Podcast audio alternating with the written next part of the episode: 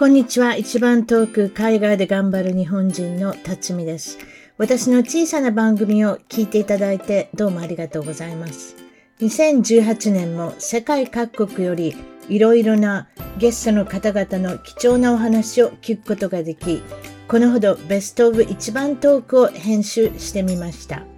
これを機会にぜひ彼らのフルエピソードを振り返ってみてください。2019年がリスナーの皆さんにとって最高の年となるようアメリカは西海岸オレンジカウンティより祈っております。それではお楽しみください。それでは今日の一番トーク、海外で頑張る日本人トークは、えー、磯崎、えー、宿代さん、えー、彼女は今、日本の大阪、日本のってややこしいこと言いますね、私ね。大阪の重曹から今日は、えー、宿陽さんに来ていただきました。こんにちは。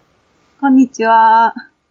宿陽です。宿陽、宿陽っていうのもなかなか珍しいお名前じゃないですか。磯崎宿陽、はい、宿陽さん。宿っていうのは、はい、祝日の祝。祝うと書いて、はい、代表の代ですか？あ、そうです。珍しくありません、はい、これはどういうふうな由来なんでしょう？名前の由来は。えー、っと、なんかおばあちゃんが、祖母が昔の人で、その、占い、占い師さんなんか自覚がいい。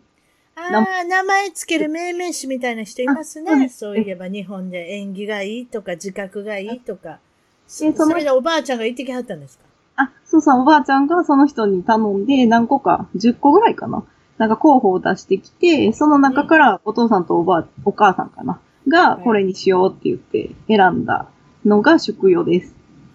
おばあちゃんは、お父さんのお母さん？あ、そうです。お父さんの、お父さんのお母さんさすがですね。さすがですね。その辺も実験握っておられるっていうのがよくわかりました。そうですか。でも全員。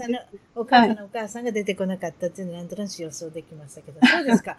宿屋さんは、この方はもう一番遠く始まって以来の国の数ですね。要するに今までこう訪問された国っていうのがなんと107カ国。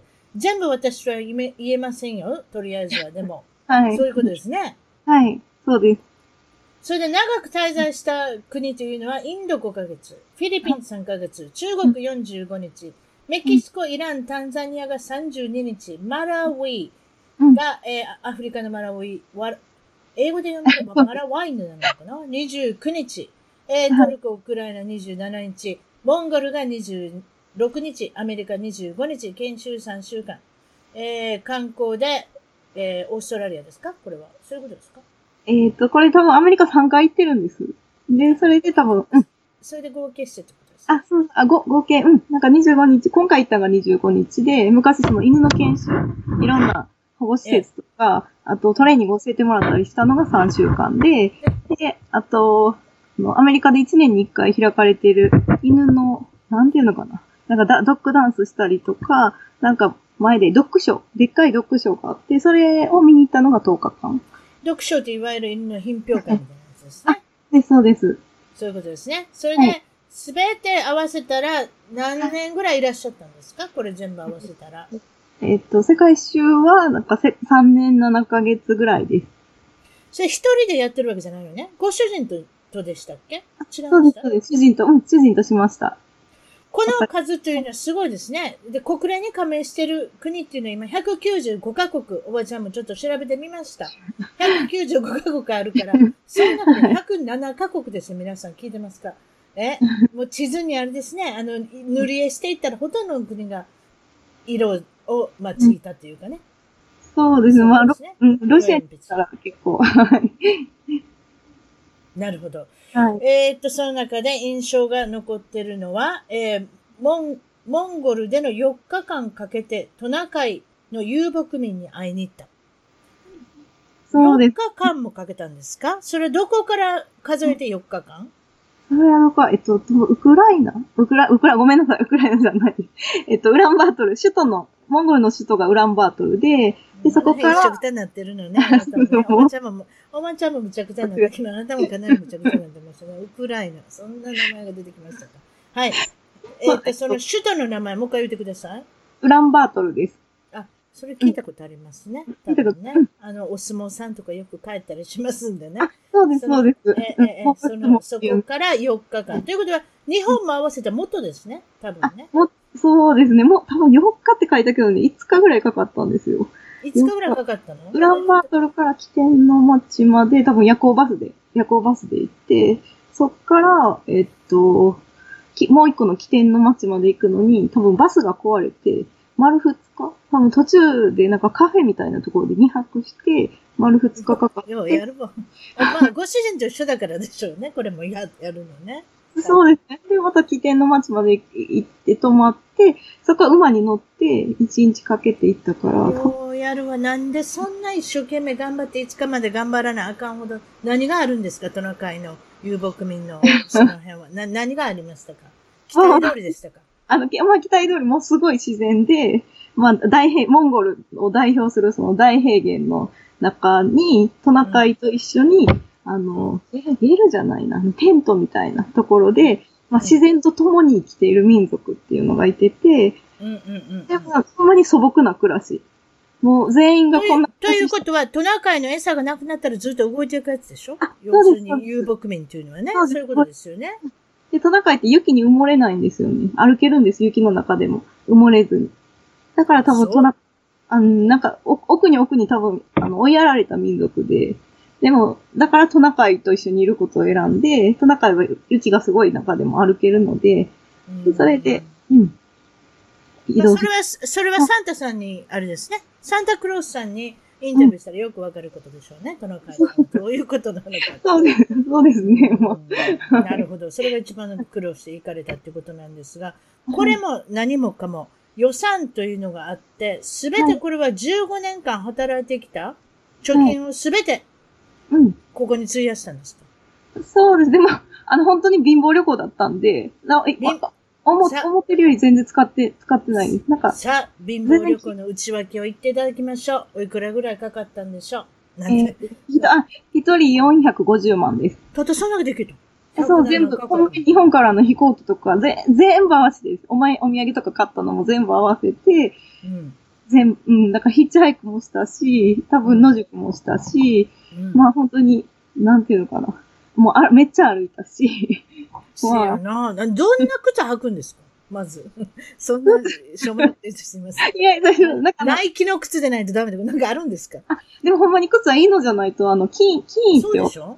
金のサンダルが一番良くて、あ、キーズ。はいはいはいはい。よう履いてはります。こっちでも。あのあ、前が被ってるやつね。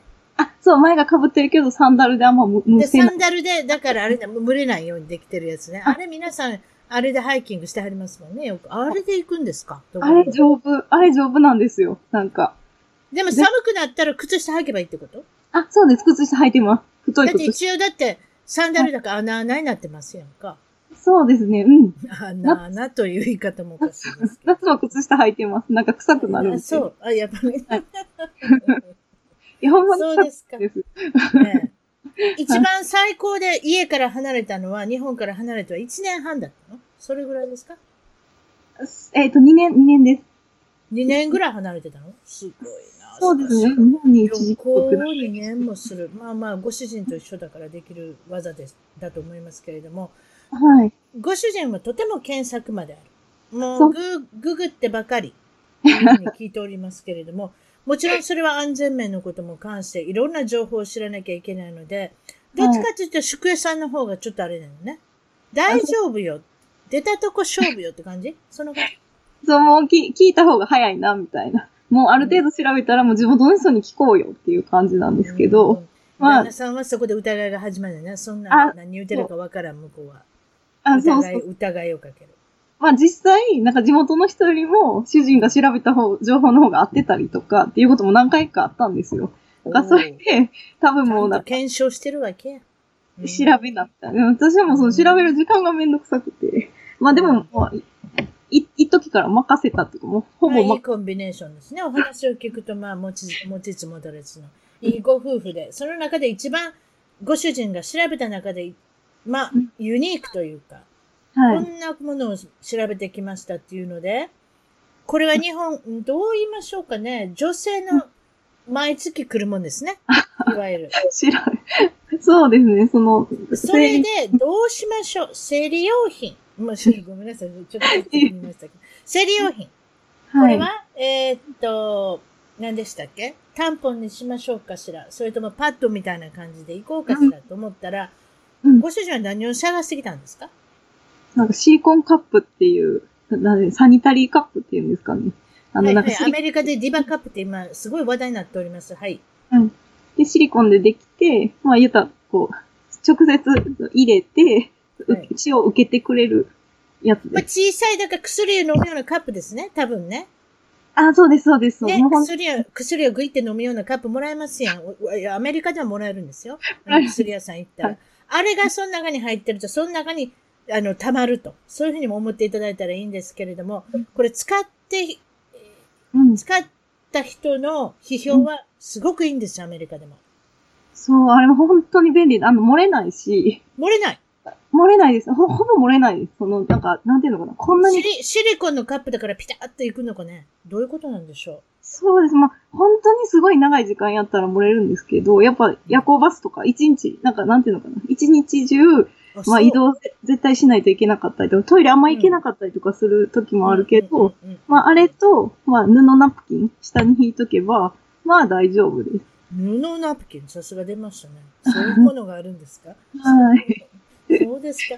あ、そう。はいだから、え、何のこと言ってるんやろうと思ってる人は、ちょっと一遍調べてみてください。こういうふうな新しいものもあるってことで。おばちゃんもなんか、最近新しいものを学びましたけれども。そうですか。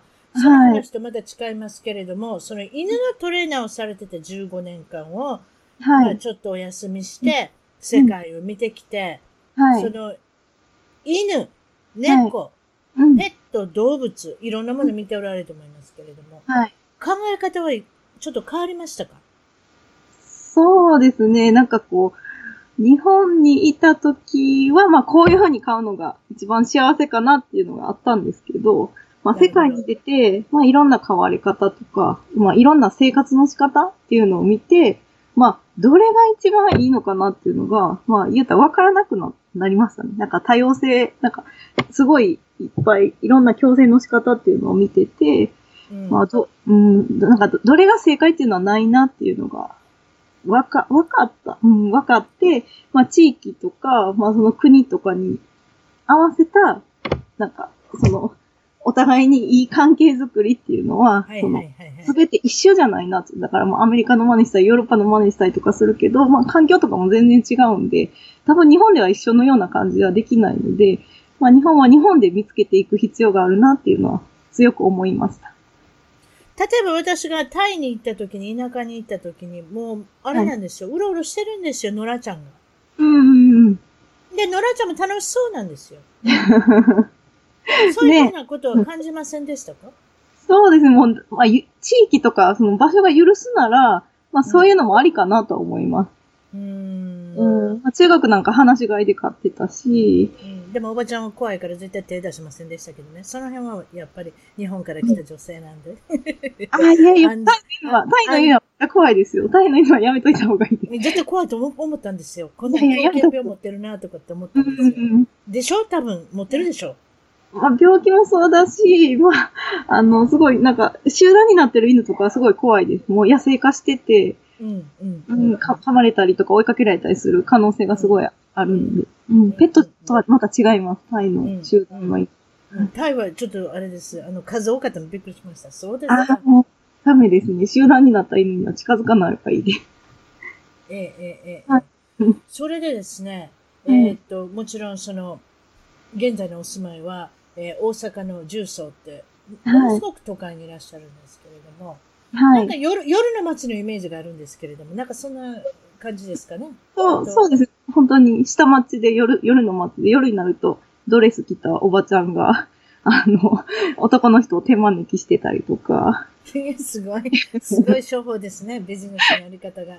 なんかあの、うん、安い居酒屋さんがたくさんあるんで、まあ酔っ払いがいっぱいいたりとか、どんな、どんな、あれですか？ドレスを着て、ドレスっていうか、お洋服着てるんですか？怪しげなおばちゃんと書いてありますけど。あーすごい怪しいですね。怪しいおばちゃん。まああの、若い女の人じゃないっていうのがちょっとポイントなんですけど、まあ若い女の人いないかかな？なんかその、暗がり、暗がりだと分かりませんからね。そういうところも狙ってるのかもしれませんね、おばちゃんは。そうですね。でもまあ昔からやってた人がそのまま年取って入れ替わらなかった感じですね、多分。そこで、えっ、と、お聞きしたいのが、一番文化の違いと行く前に想像してた国が違ったのは、イラン。これ中東のイラン。もちろん戦争なんかもしてる。まあ、ね、あの、イランというのは、とても今、いつも注目されてる国です。政治的な背景からしても。いかがですか？イランの。そうです。私も行く前はすごい怖いイメージがあって、まあなんかそ、そこ、そこら中でテテロもしてるし、まあすごい宗教に対してすごい強い信念があって、まあそれを全員がすごい守ってってっていうイメージだったんですけど、まあ実際行くと、まあイランの人はすごい、いやなんていうの、明るい。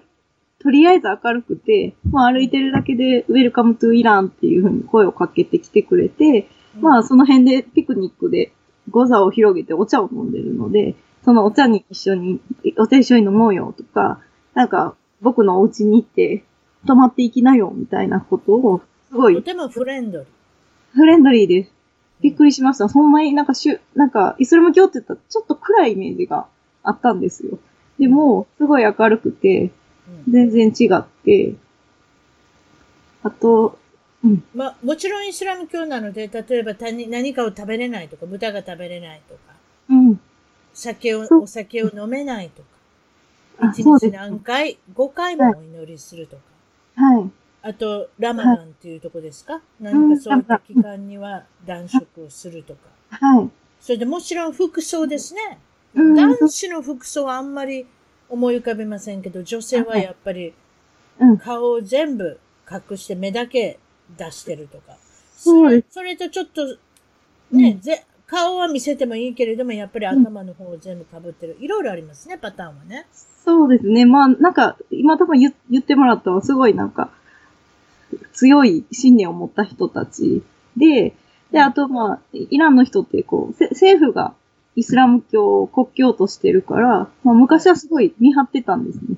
だから、まあ、いやいや守ってる人もいて、私なんかもう多分家に行ったら、もう暑いわって言って、女の人でも男の人、まあ主人も一緒だったんで、男の人の前でタンクトップになったりとか、えおお酒とかも、ワインとか、あと、ビールなんかは手作りで家の中で作ってたりとか、え。多分あの、ノンアルコールビールにイースト菌を混ぜるとビールができるんで、多分みんなその自方法で家自家製のお酒ですか？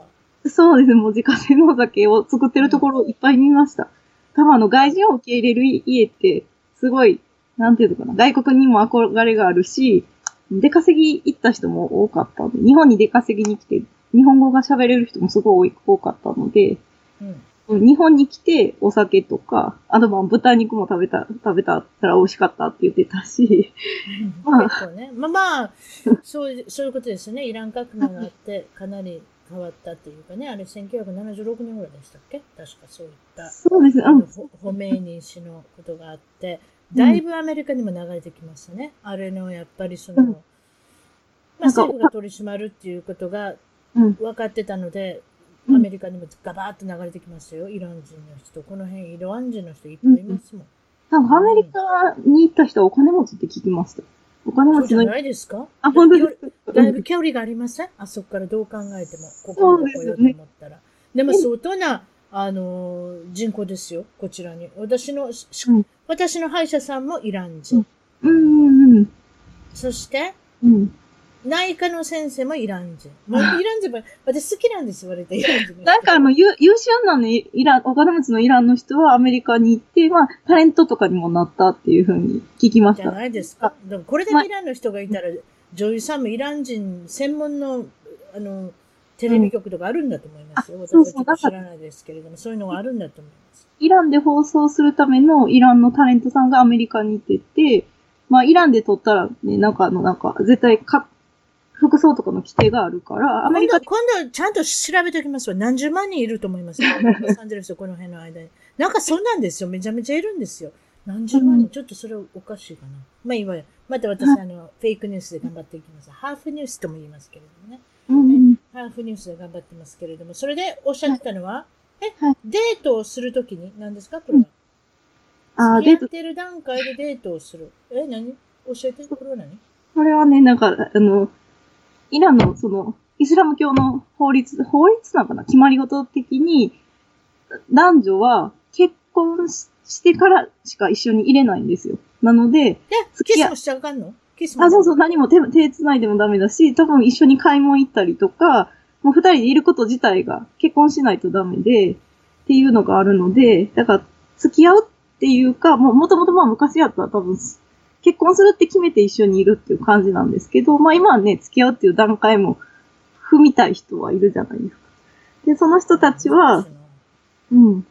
カモフラージュのために、まあその、私がいお邪魔したオタクのお姉さんは、まあ一人オタクの人と付き合ってたんですけど、その人とデート行くときに、あの、お兄ちゃん、お兄ちゃん夫婦の子供を一人連れて行くんです、わざと。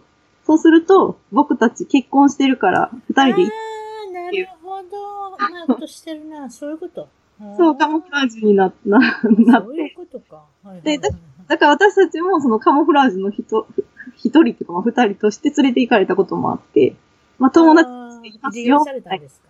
ありはりよっていうかまあ、そうそうそうんなんか、なんか、そ、で、まあ、なんか夜、夜遅くに暗い公園の、あんまり人のいない公園のところに行ってて、まあ、その男の子も、子供も一緒に行ったんで、その子供は多分、毎毎回連れて行ってもらってるから、わ、わきめ、まえてる。もう子供みたいなみんないろんな人に使われてるかもしれませんね。そうですか？そうやってご苦労して、あのデートをするってことですか？それでそうです。うん。あと、犬もうろうろしてるんですか、えっ、と、イランはね、犬はうろうろしてないです。その、犬、犬は汚らわしいもの。イスラム教にしたら汚らわしいものなので、ほとんどその、厳格なイスラム教の人は犬は絶対飼わないし、えっと、ああ、そう。私の知ってる、こっちのイラン人の人、犬飼ってるけど、やっぱりあそういうのがあれだから、こっち来たのかな。あ、そう、隠れて飼ってます。あの、もともとゾロアスター教っていう人らも多くて、まうんあ、無理やりイスラム教にされてる人たちは犬がめっちゃ好きで、もう、んあの、家の中で私飼ってませんっていう感じで飼ってて、まあ、お散歩もして隠して夜に。やってるんですけどでも、なんかテヘランには犬の幼稚園もあって、なんかもうよくわからないです、犬の幼稚園？それでも全然あれで矛盾してますね。そうなんですよ。だから飼ってる人は多いと思います。うーんうん。そうですか。はいあの、イランではあらゆるところでレジャーシートを広げてピクニックを楽しんでる人を見ると。はい。どういうことですか？そうですね。もうほん本当にあら、あの、ピクニックが文化みたいな感じで、休みの日も多分仕事終わりの平日の夜も、もうその辺、あの、草、草さえあれば、どこでも、あの、レジャーシートを広げて、お菓子とお茶を持ってきて、それでみんなで喋ってる。喋ってるうんうん。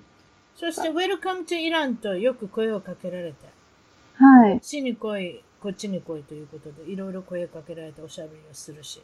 そうですね。進まないですね。多分あの、急いでる人はイライラするとは思うんですけど、私たちはもう急いでなかったんで、もう適当に声かけられたら行って喋って、じゃあバイバイって言って、またおいでって言われて行って喋ってみたいなことをやってたんで、まあイランの観光はちょっと一つの触れ合いも余裕を持っていけばすごい楽しいと思います。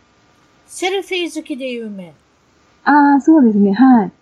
あの、自分、自分を含めた誰かと写真を撮るのが好きなんで、あとまあ、私たち外人で珍しいじゃないですか。だからもう写真撮ろう、写真撮ろう、お茶飲もう、写真撮ろうで本当に進まないです。好きなんですね。で、私もアメリカでセルフィーばっかりやってる人見たら、ひょっとしてイラン人の人かもしれませんね。そう、そうですね。多分あの人らの持ってるカメラの機能めっちゃいいですからね、携帯の。あの人、ちょっとあの人たちそういう言い方していけない。私はあの人たちの スーパーマーケット行くの好きなんですよ。もうイランのご飯が私大好きなんですよ。あうちのあ、うちのき近所にパニーニカフェっていうのがあるんですけれども、うんそこのもうカバブ。あれは美味しいし、あとうん、皆さん材料にこだわるので、新鮮なんですよ、野菜でも。はい、うん。ねえそういうイメージありますね。あの人たちもうんマーケット好き。いつもマーケット行ってる。ああ、そう、買い物、買い物すごい好きです。めっちゃ好き。うん男性も好きなんですよ。女性も男性も、みんな自分で自らもう買って、うんよく行かはるんですよ。そういえばうちの息子の小学校の先生で、うん。一番気に入ってた清水先生も、うん。あの、イランの先生ですし、うん私本当に周りイラン人ばっかりですね。あそうもてなし好きですよね。な、何かを作ってあげるとか、い人と一緒に何かするっていうのがすごい好きで。そうなんです。あの方も言ってましたね。先生もよくスーパーに行くって言ってましたから。だから、おもてなしをしたり、ご飯作ったり大好きなんじゃないですかね。そう、だから経済すごい回ってるなと思いました。その首都のテヘランのショッピングモールなんかも多分夜の12時とかまですごい人がたくさんで、平日でも。でもこれはやっぱ男の人と女の人分かれてるんでしょ？すべての、あの、ところに行くのに。違うんですか？いや、そんなことなんか、まあ電車とかで女の人の車両とかもあったんですけど、多分結婚してる男女は一緒にいてても大丈夫なんですよね。マーケットも一緒に行っていいの？あ、別に大丈夫ですよ。あ、そう？はい。あの結結婚してたら大丈夫です。あ、結婚してたらね。結婚してなかったらやっぱりダメなのか。多分若い子同士、でももう都会だと一緒にいる人たちもいてました。そうそんなにどこまで髪の毛上げれるかという、このスカーフみたいなやつを。あとは日本に働いていたイラン人の方がいらっしゃったっていうのが、はい。印象に残ってるって、そういうことですか？そういう方が結構いたんですか？日本語が喋る日本語を喋れる。あ、そうです。日本が人、あの、少なかった。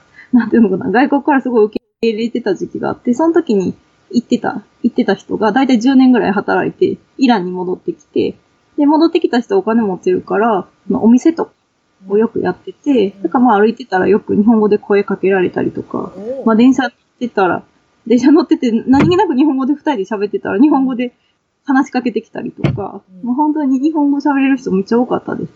本当やっぱり使いたいのもあるでしょうしね。それで。機会がないじゃないですか。アメリカでもそうですけれどうんも。やっぱちょっと日本語喋る人は日本語人かなと思ったら、ちょっととりあえず行ってみる。ね。なんかそういったところがあるのかもしれませんね。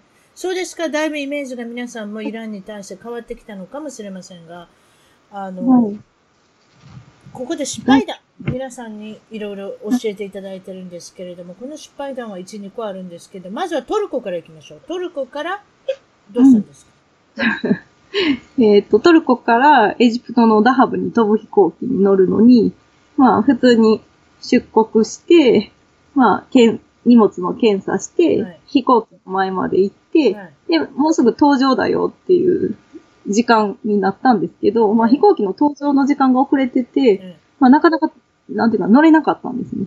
えでもなんかその飛行機がすごい夜中出発で、もう二人ともすごく眠たくて、えで、まあいつも旦那さん起きててくれるから、うん。まあ今回は私が頑張ろうと思って、えまあ、寝てもいいよ、みたいな感じで言った数分後に、ちょっと待って。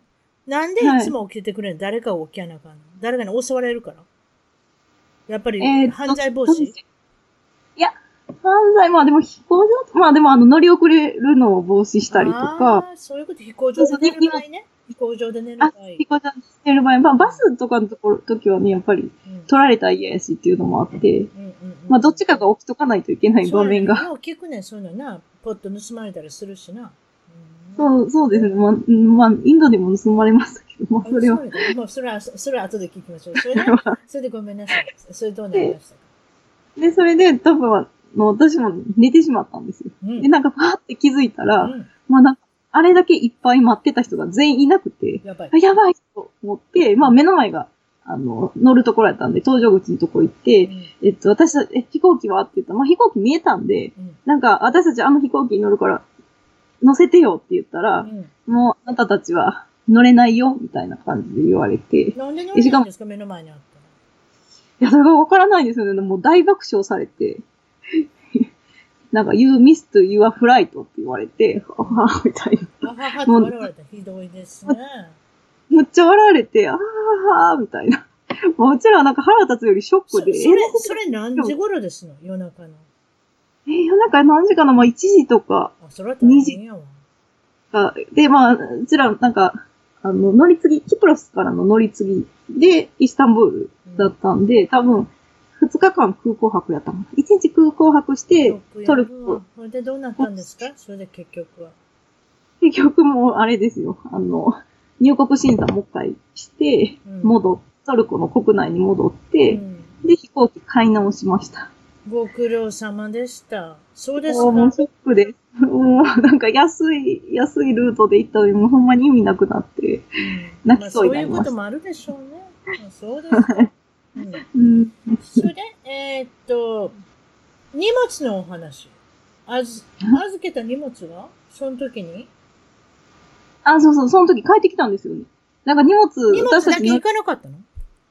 そうなんです。だからあれが謎で、私たちそう乗り遅れて、その時乗り遅れたのに、うんなんか荷物荷物って言ってたら、荷物はここにあるから大丈夫だよって言って、荷物だけ本当そうなんです。だからなんか、罠としか思えなくて、もう、なんか荷物さえ行ってくれてたらね、安く、もうちょっと安く行けたのに、もう荷物だけでも行っててよって思いました。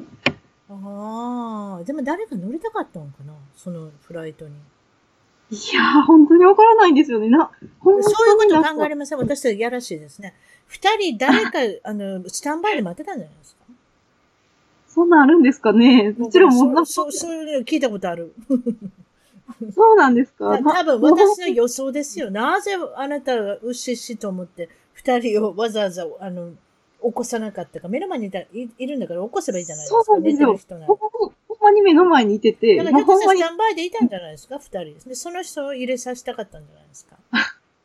なんかあるんじゃないかな？わかんない。いやーあるかもしれないし、でもちょっと意地が悪いですね。目の前に寝てる人が。ね、ひょっとしたら、お起こしてみて損はしないじゃないですか。そうなんですよ。なんか私それからね、LCC いっぱい乗ったんですけど、みんな結構親切になんか声かけたりしてるんですよね。ちょ、ちょっと LCC って何ですか？それ飛行機の名前？飛行機の会ロ社ーコスト、ロローローコストキャリアです。ああのロ、ー安いキャリア。そういうことか。あ、ピーチとか。まだ私、LCC っていうまた航空会社だと思っちゃった。あ、そういうこと総称、総称です。安い。私もそういうの分かんない。短くした言葉が何にも分かってないのですいません。そうですか。はい。他にも受けそうなお話、まだたくさんあると思うんですけれど、これはインド人。インドに行った時に、インド、うんインド人のイメージはターバンを巻いてる。うんうん。でもはそんなにその人たちはいなかった。シーク教っていう人ですね。シーク教っていうのかな。い。宿教、宿教です。はい。そう、なんか、うん、インド人の、え、そんなことないですか？インド人のイメーやっぱりカレー、カレーもなんかあの、ターバン巻いたおじさんがサーブしてくれそうで、サーブっていうか、カレーといえば、ターバンのイメージのおじさんの感じがあるんですけど、そうではなかったそうです。インド全土でほとんどターバン巻いてる人見見なくてと。、うんで、えっと、シク教、イインドの、えっと、どこやったかな。忘れてしまった。あの、いろんなとこ行き過ぎて、北の方でしょ、多分。アムアムリトサルです。アムリトサルにはシク教の人が住んでてうん、で、シク教の聖地になってるんですけど、そのシク教の宗教的な過去と、過去の一つでターバン巻くっていうのがあって、で、えっと、すごい強、強い人たちです。シク教の人たち。うんなんかアフリカのマサイ族みたいな感じで、筋肉がムキムキで、うん体が大きくて、うんそうそうそう。見た目も違でうんですか？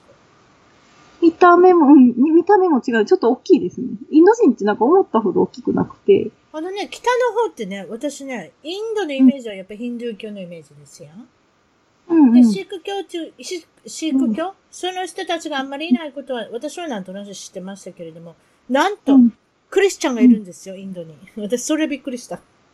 あ、そう、インドの北の方にいますよね。いるんですよ。それで、うん私の友達がインドの人と結婚したんですよ。イギリス人の友達なんですけど。はいはいで、その彼がクリスチャンって言ったから、え？インドの人、インドの中にクリスチャンいるんですか？って、北の方にはいるって言って。ああ、そうそう、北の方に。私、これはびっくりしたな。うん。うんそう、なんか全部、全員ではない、な、全然て。、全然もう、あれですけれども、数少ない人みたいですけど、中にはそういう人もいいんやなと思ってね。なんかちょっと、インドって言ったら、まあ、あれだけたくさん何億人っている国なので、ね、ひとまとめにして考えて申し訳ないんですけれども、そうですか。うん。で、ヒンドゥー教が一番皆さん信じている宗教であるっていうことなんですけれども、その中にはい。カースト制度っていうのがありますよね、昔からね。うん。ねあそうです、そうです。カースト制度があって、そ、そ、それで職業も決められてて、だからレストランで料理作る人は違うし、掃除する人も違うし、それになんか、カースト制度で職業が決ま、決められてて、多分昔国際社会になって、あの、自分の国を出ていかな、出て行って外交する人うんっていうのを、カースト制度のどの身分の人にしようかっていうのを決めるときに、なんか、ヒンドゥー教の人たちを、で、こう振り分けるのがめんどくさかったみたいでう、ん。で、そのヒンドゥー教のカースト制度がないシック、シック教の人たちが外国に行くっていう係に、係っていうんですかえね。ーまあまあそういうことになったんですね。外に出ていかはったわけですね。なるほど。そうそう。なので、ターバン巻いたシ教の人たちが外国に出て行ったので、まあ外人からするとインド人ってターバン巻いてるよね、みたいな。イメージそういうことだったんですね。例えば、インドにも犬猫うろうろしてると思うんですけど、どんどんな感じでしたか？どんな感じ？まあ、まあ自由。自由っていうのかな。タタイみたいなことありませんの？なんか、あの、グループになってちょっと怖いイメージとかって。そういうこと、そういう感じじゃないグループになって怖かった街もあったんですけど、うん大体ね、誰かが餌、ご飯あげ、あげるんですよ、ね。カレーですか？その時は。やっぱりカレーしか食べないとか犬が出てくるんですか、ね、カレーとうわー、あななんか犬になんか大変そうですね。カレーなんか食べまあ、たら。多分寿命は、自分はあの、自分はすごい短いですけど、寿命が短い。何それ？犬の寿命が短いってこと？カレー食べてるから。いやまあ塩分も高いしあとまあ、か すごい脂肪分。養分も、まあね、予防接種とか持ってもらってないし、まあその病気で死ぬ子もたくさんいる、いる、いるしね。まあ、えっと、まあなんていうのかな。だい、だいたい、この辺りで住んでるっていう犬はいるんですよ。だいたいこの辺りの人からご飯をもらう、もらってるっていう、半野良犬みたいな感じで、インドは暮らしてて、まあだから、えっと、群れを作って集団で暮らすっていうよりも、なんか、この地域の人たちにえついているのは、だいたい僕だよ、みたいな。え、なるほど。うん。あだから、そんなに、あのええ、集団になって競争とかそういうのはないです。人からなんか可愛がってもらって、人、人に依存して生きてるので。私ものすごい犬が好きなので、私こはいれ聞きたかったんですけど、犬食べるところって国あるんですか？あありますね。ベトナムとか中国とか。あ、やっぱりあの辺ですか？ベトナム、中国？あ、そうです。ベトナム、中国です。例えばですね、な犬を食べるために犬の養殖場があるとかそういうことかしら？それとも手当たり次第にどの犬でも食べるってそういうことじゃないでしょ？なんか両方みたいですけどね。両方見たらなんかやっぱり見たらおい美味しそうに思うのかしら？どんな犬でも。あ、でもまあ、そう、なんていうのかな。まあ、明らかに飼われてるような犬っていうのは、あれだけど、まあ、中国とかって、まあ、その影響かどうかわからないですけど、ですけど、野良犬っていなかったんですよね。ね、やっぱそうなんか違います？多分。なんか、フリーで飼われ、あ飼われてるなっていうのはいたんです。飼われてるけど、うろうろしてるなっていうのはいたんですけど、首輪つけて。でも、あの、ほんまに野良犬っていう犬はいなくて、だからもしかしたら、ね、そういう犬がいたら、と、取って食べちゃうのかもしれなうーん。あ、そうい。です。実際はなんか多、分実際問題見たことないの？例えばその犬を、うん。こう、レストランのメニューにあったとか、食べてる人がいたとか、そんなんない？そんなんなんない？かベトナム、ベトナムでね、あったんですよね。あ気気づかなかった。ベトナムでなんか焼肉街みたいな、焼肉屋台ストリートみたいなところ。なんかベトナムの物価からすると高いなと思ったんですよ。他の肉？はい牛肉の焼肉さんとかもなんかこの辺の肉って高いよねって思ってて、うんうん。で、後からなんかその聞いたら、うんあれは犬肉の焼肉専門店が並んでるんだよって言われて。ああ、そういうこと。やっぱり、珍味ということで高いんですね、多分。か、うんなんか高、高、高かったみたいです。私もままあまあ、間違えて食べなくてよかったですね、とりあえあ、ず。よかったです。多分ショックやったと思います。でしょ？だってよく、あの、外人とかに焼き鳥屋とかについてて、わけのわからんもん食べさせたりしてますやん。ほんで、後で言って、あれ買えるやったよとかさ。あれも、あの、なんかインドネシアのバリ島かなんかも、なんか焼き鳥屋でって言って、なんか渡された、渡される人が犬肉屋の場合があるから注意してねって言われた。うわー、ほんと。うん私犬好きだからね、そういうこと考えたくないけど、でもやっぱりその人たちは食文化が違うってだけですのでね、別にいい悪いは関係。でもね、私のこのイメージ言っていいです。アメリカに住んでて、中国人の人とあんまり犬飼わないんですよ。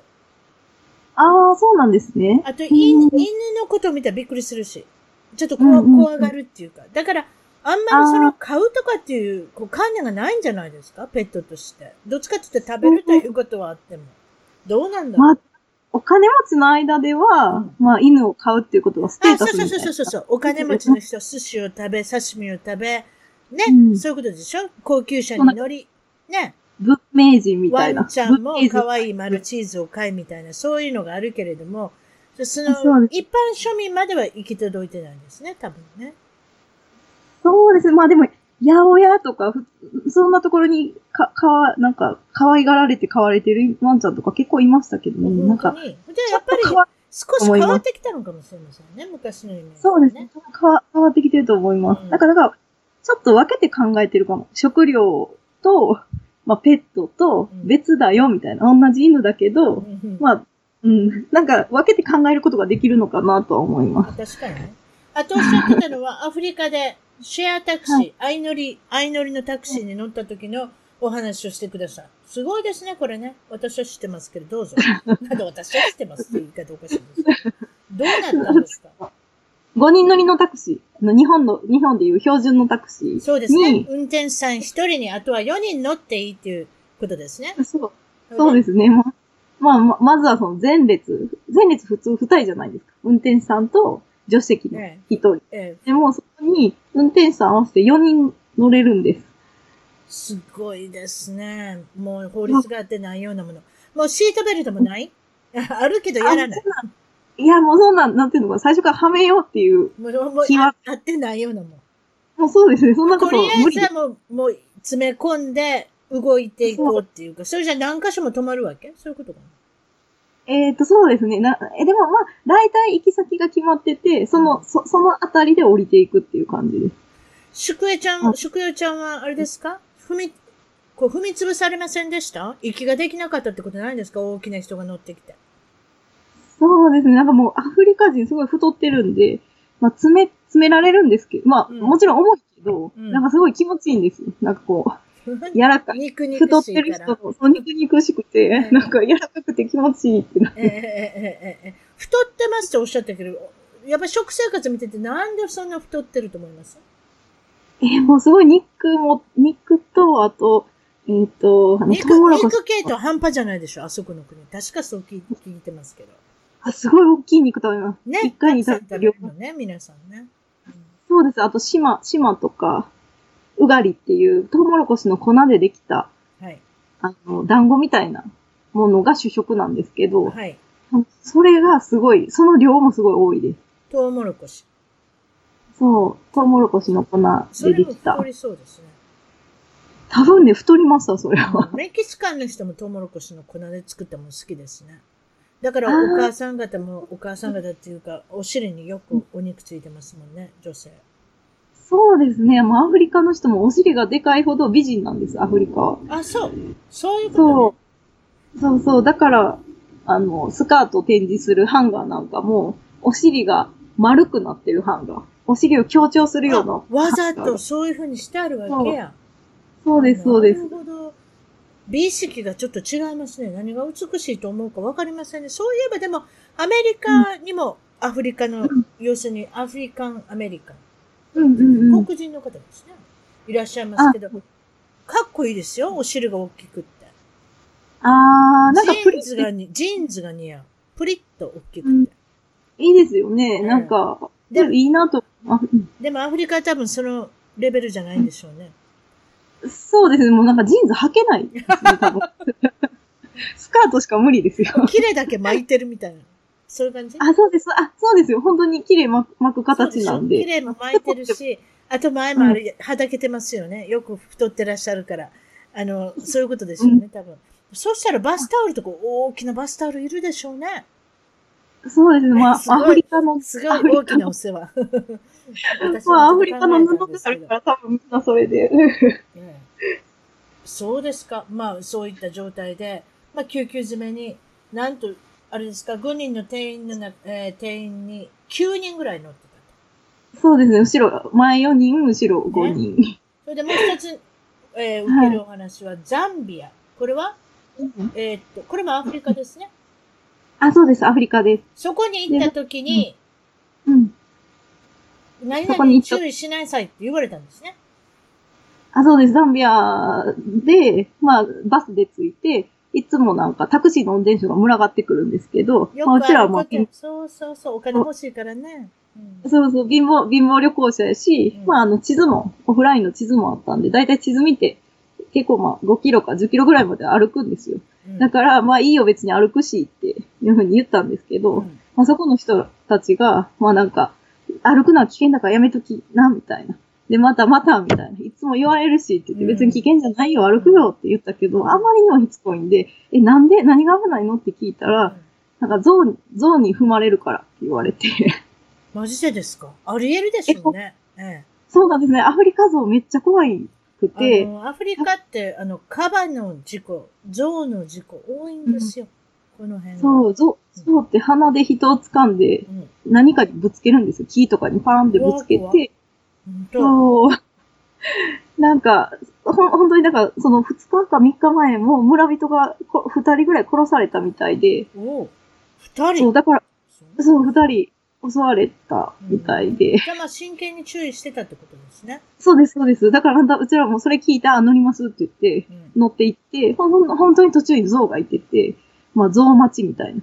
ちょっと距離取ったところから象が離れるのを待って、で行ったんですけど、まあよかったね。怖かったとりあえずは。もうほんまにやばかったと思います。あれ、多分歩いて行ったらダメな、うん本当にダメなとこやと思います。ええもう、ジョ、ジョーに勝てる人いま、いませんから、とりあえずは。ええそうですね。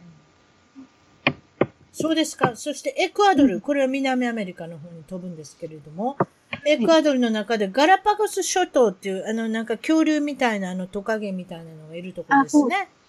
はい、そうです、そうです。ええ自然がすごい残ってるところです。あれは何ちゅう名前のトカゲですか、トカゲっていうのかしトカゲ、ガラパガス島のトカゲの名前って何かならなんかそうなんですよね。イグアナのなんかでっかいのみたいですね。あ、そうそう、でかいのも、うん、いいてるし、そういうなんか、亀のでっかいの。そ、そこでどうしたんですか、そこになんか無料で泳げるビーチ、まあ普通のビーチがあって、素晴らしい。で、で、もともとガラパゴス島ってアシカがすごい住んでるところでお、はいはい。でかわいいじゃないですか。そう、すごい可愛いんです。でも陸、陸でアシカを見ると、多分アシカめっちゃ威嚇してくるんですけど、え私が海で普通に泳いでたらえ、、えあの、ちっちゃい子供のアシカが、もう一緒に遊ぼうよ、みたいな感じで、近寄ってきてえ、あら、フレンドリそうそうなんで、ほんまに、あ、これ遊ぼうって言ってるっていうのがわかるような感じで、ー。で、だからなんか石ポンって投げたりとか、うんそうそう、一緒に潜ろうよって言って潜ったりとか、なんかほんまにしばらく20分ぐらいかな、遊んでたんですけど、もう、なんか、私がもうしんどいから遊びやめようっていうぐらいまでアシカがずっと一緒に遊んでくれて、本当に楽しかったです。それじゃ、み三重県の鳥羽の水族館でアシカに調教して芸をさせるっていうのは悪くないわけですね。あんまりそんなに悪い気はしなくなってきましたね。もう自然と好きなんじゃないですか？ボールを持ったり。うん。そういうことでしょ？社交性があるんやと思うよ。社交性があっね、遊ぶというて、ことが好きだから。そうですね、うん。だからまあ、うん、本人たちももしかしたら、そう。ひょっとしたら、曲曲芸をしてると思ってないのかもしれない。遊んでると思ってるかもしれない。ねえ、まあやりたくない時はあるでしょうけどね、多まあ、分。多分そうですね。まあ毎日毎日 休みなしですよ。鳥羽水族館の場合は。すいません。楽しくはやってると思アシカのショーやってますやん。ね30ね分おきぐらいに。うんう。うん。まあ、アシカはでも根っからひょっとしたらそういうのを楽しんでるのかもしれないということで。そうですね。まあ、暇つぶしで遊 遊んでくれた感じですね。そうですか。ななんと可愛いところがあるんですね。ガラガラパス、はいガラパゴス諸島、またそういうとこ行こうという気もすごいですね。そうですかこれもディスカバリーチャンネルの世界ですね。本当に。あ、でも、まあでも最近なんか気軽に行けるからぜひ行ってもらいたいです。すごい楽しいです。それでは今回の一番トーク、海外で頑張る日本人トークは、えー海外に15年、スペインのバレンシアからマナミガレスさんに来ていただきました。こんにちは、マナミさん。はい、こんにちは。いいですね。アナウンサーみたいな感じですね。はい、こんにちは。っ てなんかもう慣れなんかもう慣れてはるって感じがするんですけども、そうでもないんです。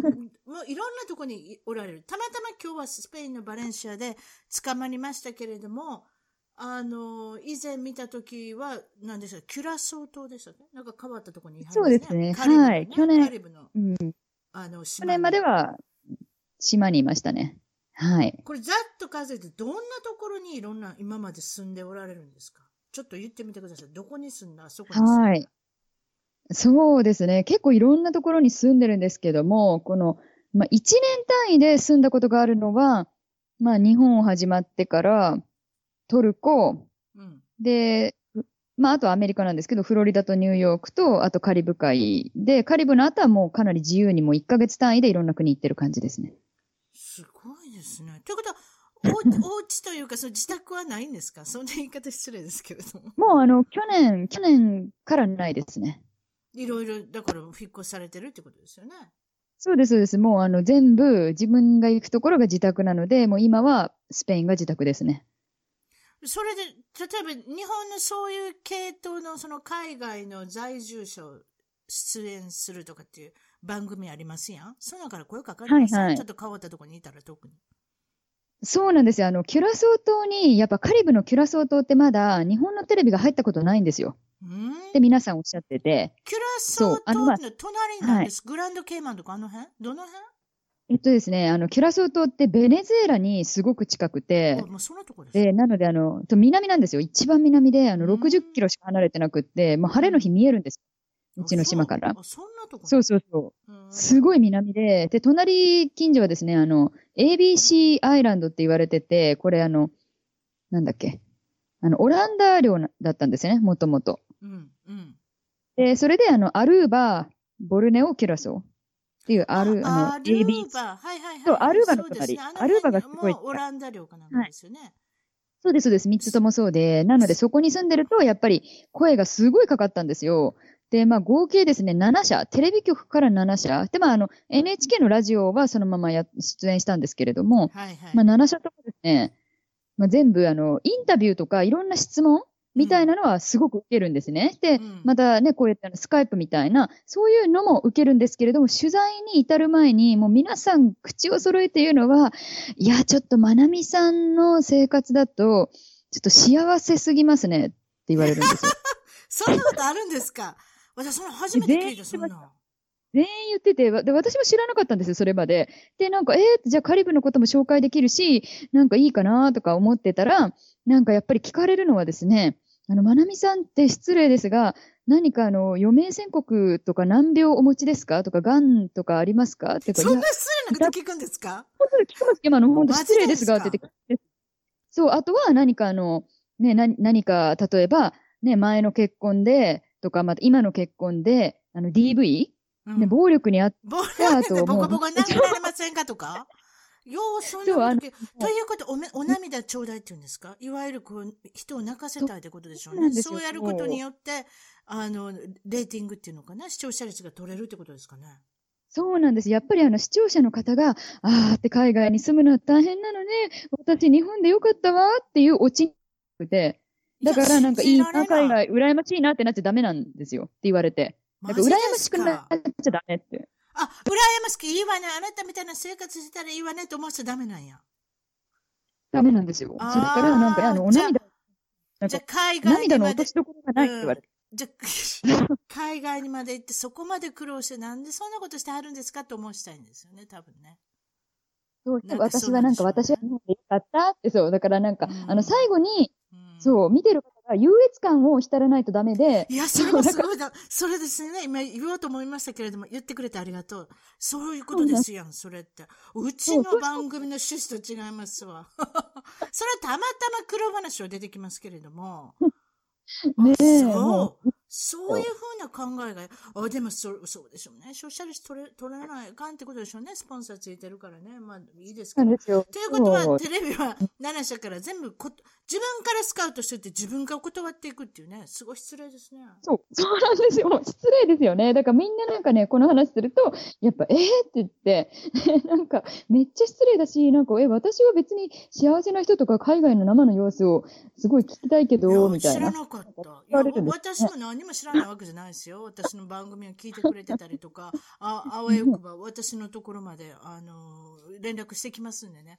私は何回かそういう方たちと喋ってますけれども、そこまで聞いたことないですので、も うじゃあ私には言いませんですね。なんか大病を食らってる人とか、癌の人知りませんかってそこまで言われなかった方ことは、ちょっと隠してるのかもしれませんね。そうですか？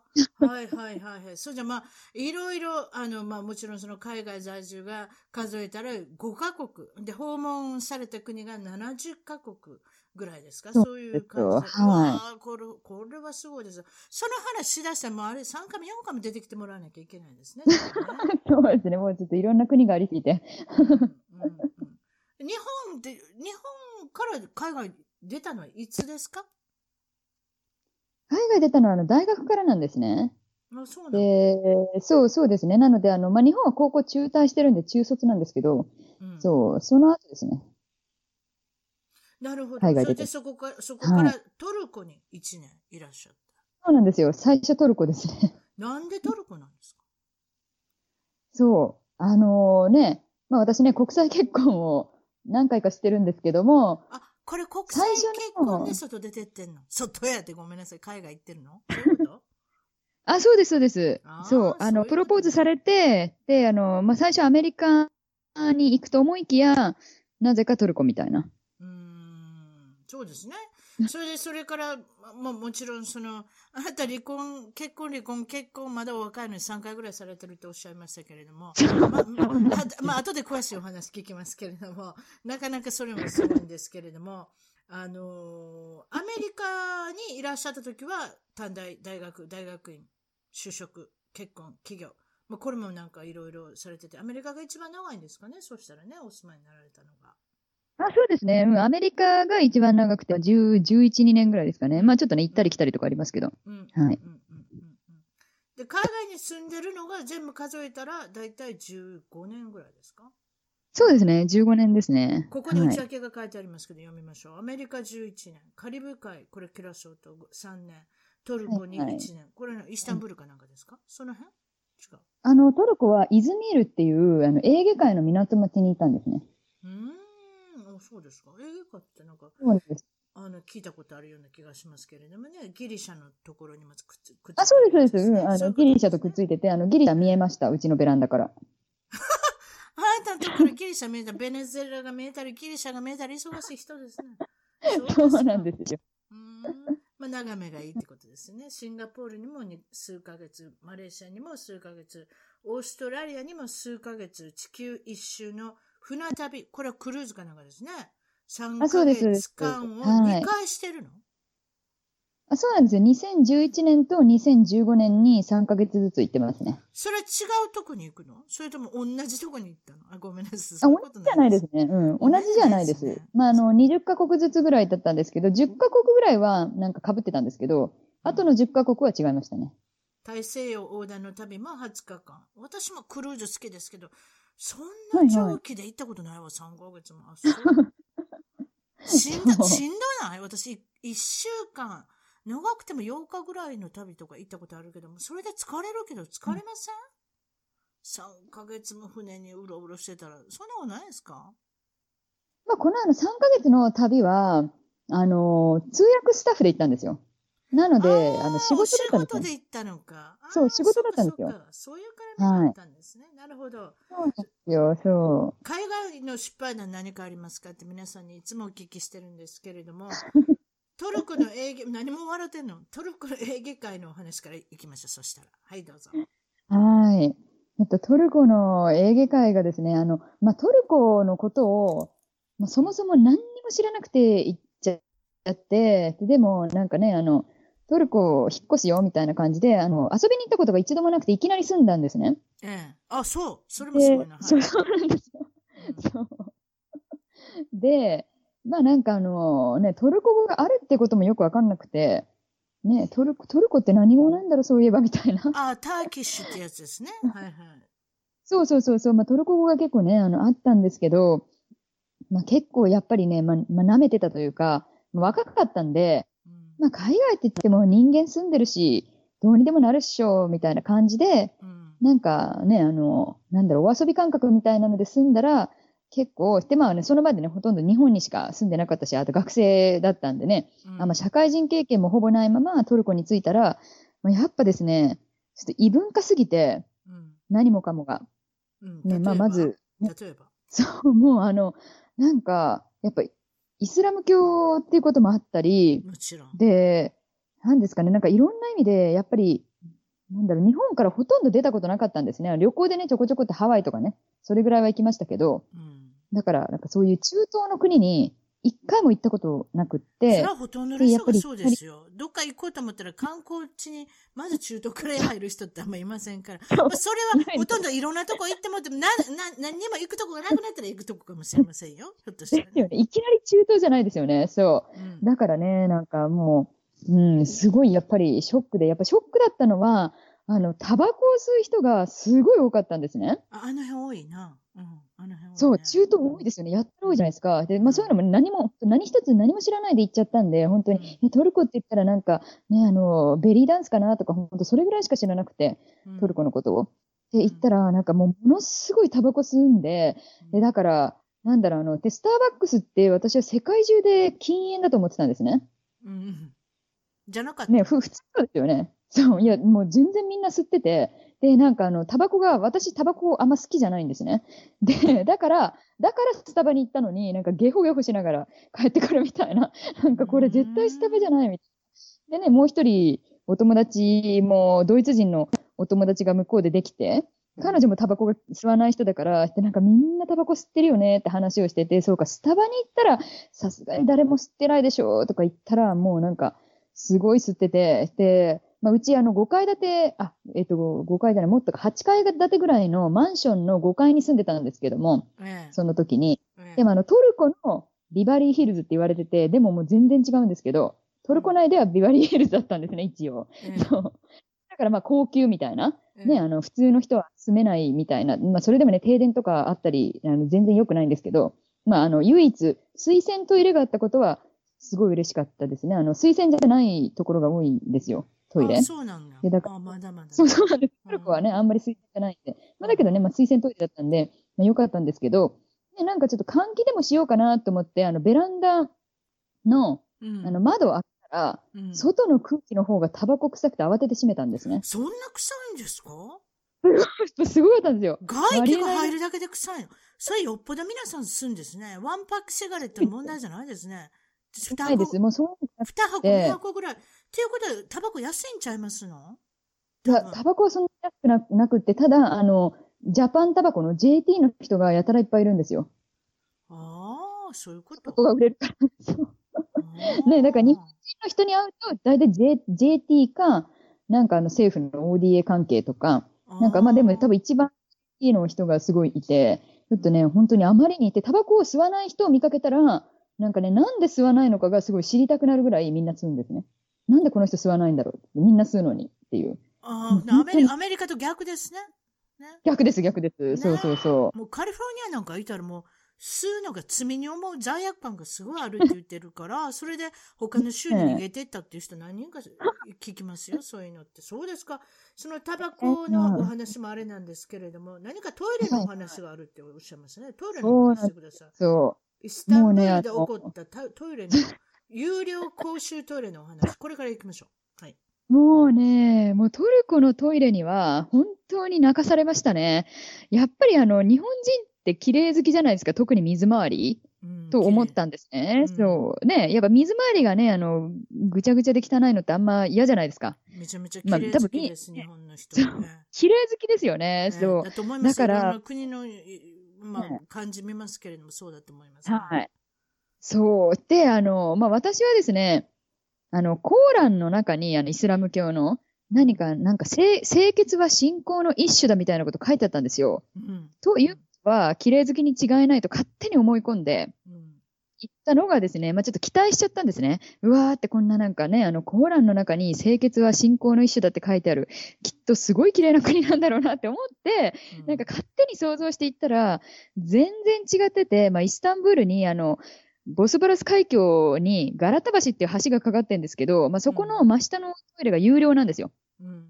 で、あの、まあ、ヨーロッパとかもね、有料トイレあるじゃないですか。だからで、有料トイレはさすがに綺麗ですよね、普通。有料イコール人を雇って綺麗にしてません？普通は。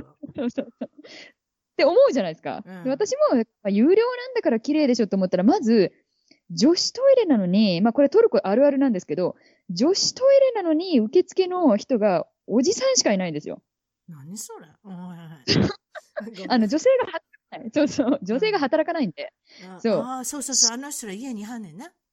あの、そうなんですよあのイスラム教の人たちじゃな。そうそううん、そういうこと。。だから、あの、女性が働いてるのは本当にあの、化粧品と下着売り場ぐらいで、あとは全部、あの、ケーキ屋さんとかもみんなおじさんなんですね。だから、まあ、この女子トイレも、そう、おじさんが二人いたんですね。うん。うんで、なんかそのおじさんが、なんかまず行ったら、なんかもくもくしてるんですよ、トイレの中が。うんなんで、だ何これと思って、なんかね、予想外じゃないですか。してるの？その女性の方が。女性トイレが。あの女性トイレの中にいるおじさんがですね、あの、まあ、冬だったんですけど、うんストーブをトイレの中に持ち込んで、幅焼いてるんですよ。そうガラタバカな。そんなところで料理してんの？料理してるんですよ。で、そのサバの煙、うん。この魚臭がすごいトイレに蔓延してて、うんで、さらに、トイレもなんかドア壊れてて、全部、何それ。うんもう下がびっちょびちょで、何も管理が行き届いてないですね。誰も管理してない、もう魚のことで目がいっぱいだったんですよ。おじさんたちの頭の中は。うんまあね多分まあランチだちょっと時間忘れたんです昼間だったと思うんですけど、うんもうそれでもう本当に、うんこを踏むのか、血を踏むのか、血、あ、血、うわー、それもすごいな。トイレなんでね今男性聞いてびっくりしてますでしょうね。女性のトイレってそんなんなんですかみたいな。いや、トルコだけですよ。だけど、もう本当に、本当にこのトイレはありえないくらい汚くて、有料トイレもでそれ。おお金払ってこれ。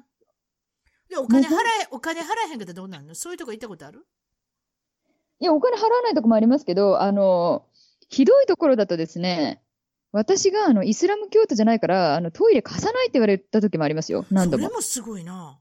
それすごいですよね。なんかもうあの人種差別とかじゃなくって、なんかあの、もう人間以下みたいな扱いされたこと何度もありますよ。あの、明らかに私イスラムじゃない。人間以下って聞いたことあるで。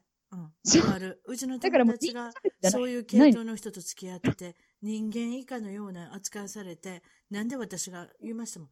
まあ、そんな人と別れへんのって。いや、ま前も言うたかもしれへんけど、もう一回言いましょうか。その子は、ロサンゼルスにいた日本人の子ですよね。で、相手は多分イラクの人やったかな。なんかその辺の人ですよ、とにかくね。はいはい喧嘩せえへんって言うねん。な？相手のうん彼氏と。えええことやんって。あ、喧嘩の相手にもならんぐらい、犬以下の女性とは結婚、喧嘩しないって言うてんて。その彼氏。へーはいそんな、はい。そこまで言われて付き合うか？付き合う意味ないやん、そういう人と。やろでも、あの、トルコには結構、あの、ド M の日本人女性がトルコ人男性と結婚してましたよ。うな、どういう女性が？日本人女性？あの、もう超、超ド M ですよ。もう M。もうあの、いじめられるのが快感みたいあーマゾ？なんかおばちゃん。あんまり聞いたことないような言葉言葉使って喜んでおりますけれども、マゾですか ?M とか S とか M のことでそうおっしゃってるんですね。あ、それはすごいですね。いや、トルコはわかりますよ。でもアメリカやったらいろんな人いるんですから、わざわざそんな人付き合わんでもいいやん。だからそれで私が言うんですよ。そんな人付き合うって、別れなさいと私言いましたけれどもね、別れたかどうか知りませんけれども。そう。うわ、大変ですね。ああ、マゾ系の人が。ほんで、日本人いるの？トルコって。あの、イスタンブールは結構いて、うん。そう。なので、あの、イスタンブールに行くと、なんか結構、あの、うん。トルコ人の男性と結婚してる日本人がいますね。あ、そう。うん、あ、そうか。私のとこにも一回出てきてくれたな。うん。その子、その子、その子が出てきてくれた時に調べたけど、1400人ぐらいおんねん、確かな。あ、いますね。そんないるんだ。ううへえ。なんか企業も入ってるみたいで。うんその1400、だからね現地の人とくっついて結婚してる人そんなにいないかもしれないんですけれども。うんねうんうん、そうですよね。そういうことですようんね。それで、えーっと、エーゲ海っていうのは美しいイメージがありますよね。そうではなかった。エーゲ海はですね、まあこれもなんかね、あの、エーゲ海って言ったら何か幻想的でね、なんかヨーロッパとアジアの架け橋のとか、まあ思うじゃないですか。そうそもうそんな風に言ってたら、もうですね、あの、ビーチは綺麗なんですよ。う。うん。1時間ぐらい行ったね。だけど港がですね、やっぱりあの発展途上国はですね、環境保全まで手が回らないんですよ。確かに。うん。そう。あの、自分たちの生活いっぱいいっぱいなんで、だから、なんかあんまりゴミの分別とかもしないし、うんもういろんなものが、もうそこら中にすごい散乱してる状態で、あの、ひどかった人だと、うんあのね、うち5階に住んでたんですけど、ベランダ開けたらなんか目の前のマンションの人が、あの、ゴミ箱あるじゃないですか。うん。ゴミ箱を、ベランダから中身を全部、あの、外に捨ててたんですね。いや、すごっ。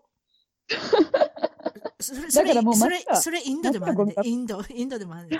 自分の家の中綺麗なのにな、外は別に構えへんって言ってな。そうそうそうそうそう、そうなんですよ。そうやろ？すごいそあ自分勝手な国やろ？それって。自分だけよかったらいいね。自分の家だけよかったら。でもほんで自分の窓から捨てるっていうのも大きなゴミとか。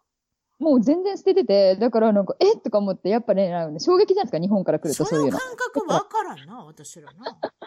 わかんないですよ。日本なんかご、日本なんかゴミ警察までおるからな。ゴミ警察なんか、もうリサイクルを間違えたところに入れたらね、あなたはなんとかって、あの、いろいろこう反省会させられたりとかさ。なんかそういうことも聞いたことありますけれども。でもまあそういうとこから来たまなみちゃんだったら大変でしょ。まなみちゃんってまたちゃん付けしますけれども。そうですか。それでまあ、なので、もうあの、うんね海は、やっぱもうね、すごい異臭が漂ってて、もう死んだ魚も置いてて、なんかほらガスみたいなのを置いてくるじゃないですか。わかるよ汚い港って。ぷくぷくしてもうあんなんでだから、あわあわしてんの。ひどいな。そう。まあ、私の演芸界のイメージが全部く崩れましたね。えーそうですもうずれまくりですよ。もういろんなものずれました、本当に。それで今はスイス人のご主人とご結婚されて、そのスイス人の旦那のお母さんのお話。そうなんですよ。もうあの、うちの、うちの旦那の、で私、あのね、結婚を何度もしてるんですけれども、だんだん、あの、結婚相手の家族の質が下がってくるんですよね、どんどん結婚するたびに。どんどんデクラインしてるんですか？どんどん、あの、旦那の質は上がるんですけど、あの、家族の質が下がるみたいなね。あ旦那の質が上がるの？それだったらいいじゃないですか。だって旦那のお母さんってなんかそんな何回も会わないでしょ？まあ、めったにね、会わなくて、年に1回ぐらいしか会わないんで、別に、あの、いいんですけど、うんそううんまあ、だけど、ちょっと今回は、あの、やっぱり、ね、本当最初の旦那のお母様が、本当にいい人だったなと思う。なんか、振り返って、本当にあの人、ミセス・ガレスは何を言うんですか？あなたに。そう、あの、で、しかも彼女は、あのミセス・ガレスじゃなくて、もう彼女もね、とっくに離婚して結婚して、あの、うちの旦那の、あの、お父様がですね、実は6回結婚してるんですね。ずそらずっとおばはんやで。で、あの、うちの旦那6は、回？今6回って言うた？はい、うん。エリザベス・テイラーさんじゃないですね、それね。すいません。そう、なので6回結婚してて、うちの旦那は、あの、第三夫人の第二子だったんですよ。なんですの、それ。本本当当。6回すごいですよ。もう、あれ、芸能人並みですよ。もう、ものすごいモテた、あの、すごい、凄腕のハンサムなビジネスマンだったらしいんですけれども、まあ、なので本当にいろんな方とご結婚されてて、で、まあ、その第三夫人の、あの、第二子としてうちの主人が誕生したんですけれども、だからあの、なんか腹違いとか、なんかあの、ステップブラザーとかいろいろあるじゃないですか。そういう、あ親の、戚だらけですよ、そんなんなったら。よくわからない。なんかそれがあの、一応兄弟ってくくりの人だけで30人ぐらいいるんですね。彼の家族回も結婚してそうなりますよ。あそうあの、本当にすごいな。うん、すごいですよね。二人とも両親が血がつながっているお姉さんは一人しかいないんですけども、その半分だけとか、なんかね、あの、連れ子のなんたらとか、そういうの合わせたら30人ぐらいいて、でもそのお母さんはですね、まあ実は、あの、ね、私の名字のガレスになりたかったんだけど、なれなかったんですね。うんこれなんでかっていうと、当時の、あの、まあ、うちの主人スイス人なんですけど、ブラジル生まれなんですけど、ブラジルの法律がですね、あの、まあ、二重婚とか、あと、まあ、再婚を認めなかったんですね。なので、なんかメキシコまで行って、メキシコで籍を入れたんだけど、あの、ブラジルに帰ると未婚になっちゃうからとか、そんな理由で名字を変えることができなくって。うんなんで、まあ、一応、メキシコでは結婚状態、ブラジルでは未婚状態で同居してた妻みたいな感じだったんですね。そのお母がさんもスイス人？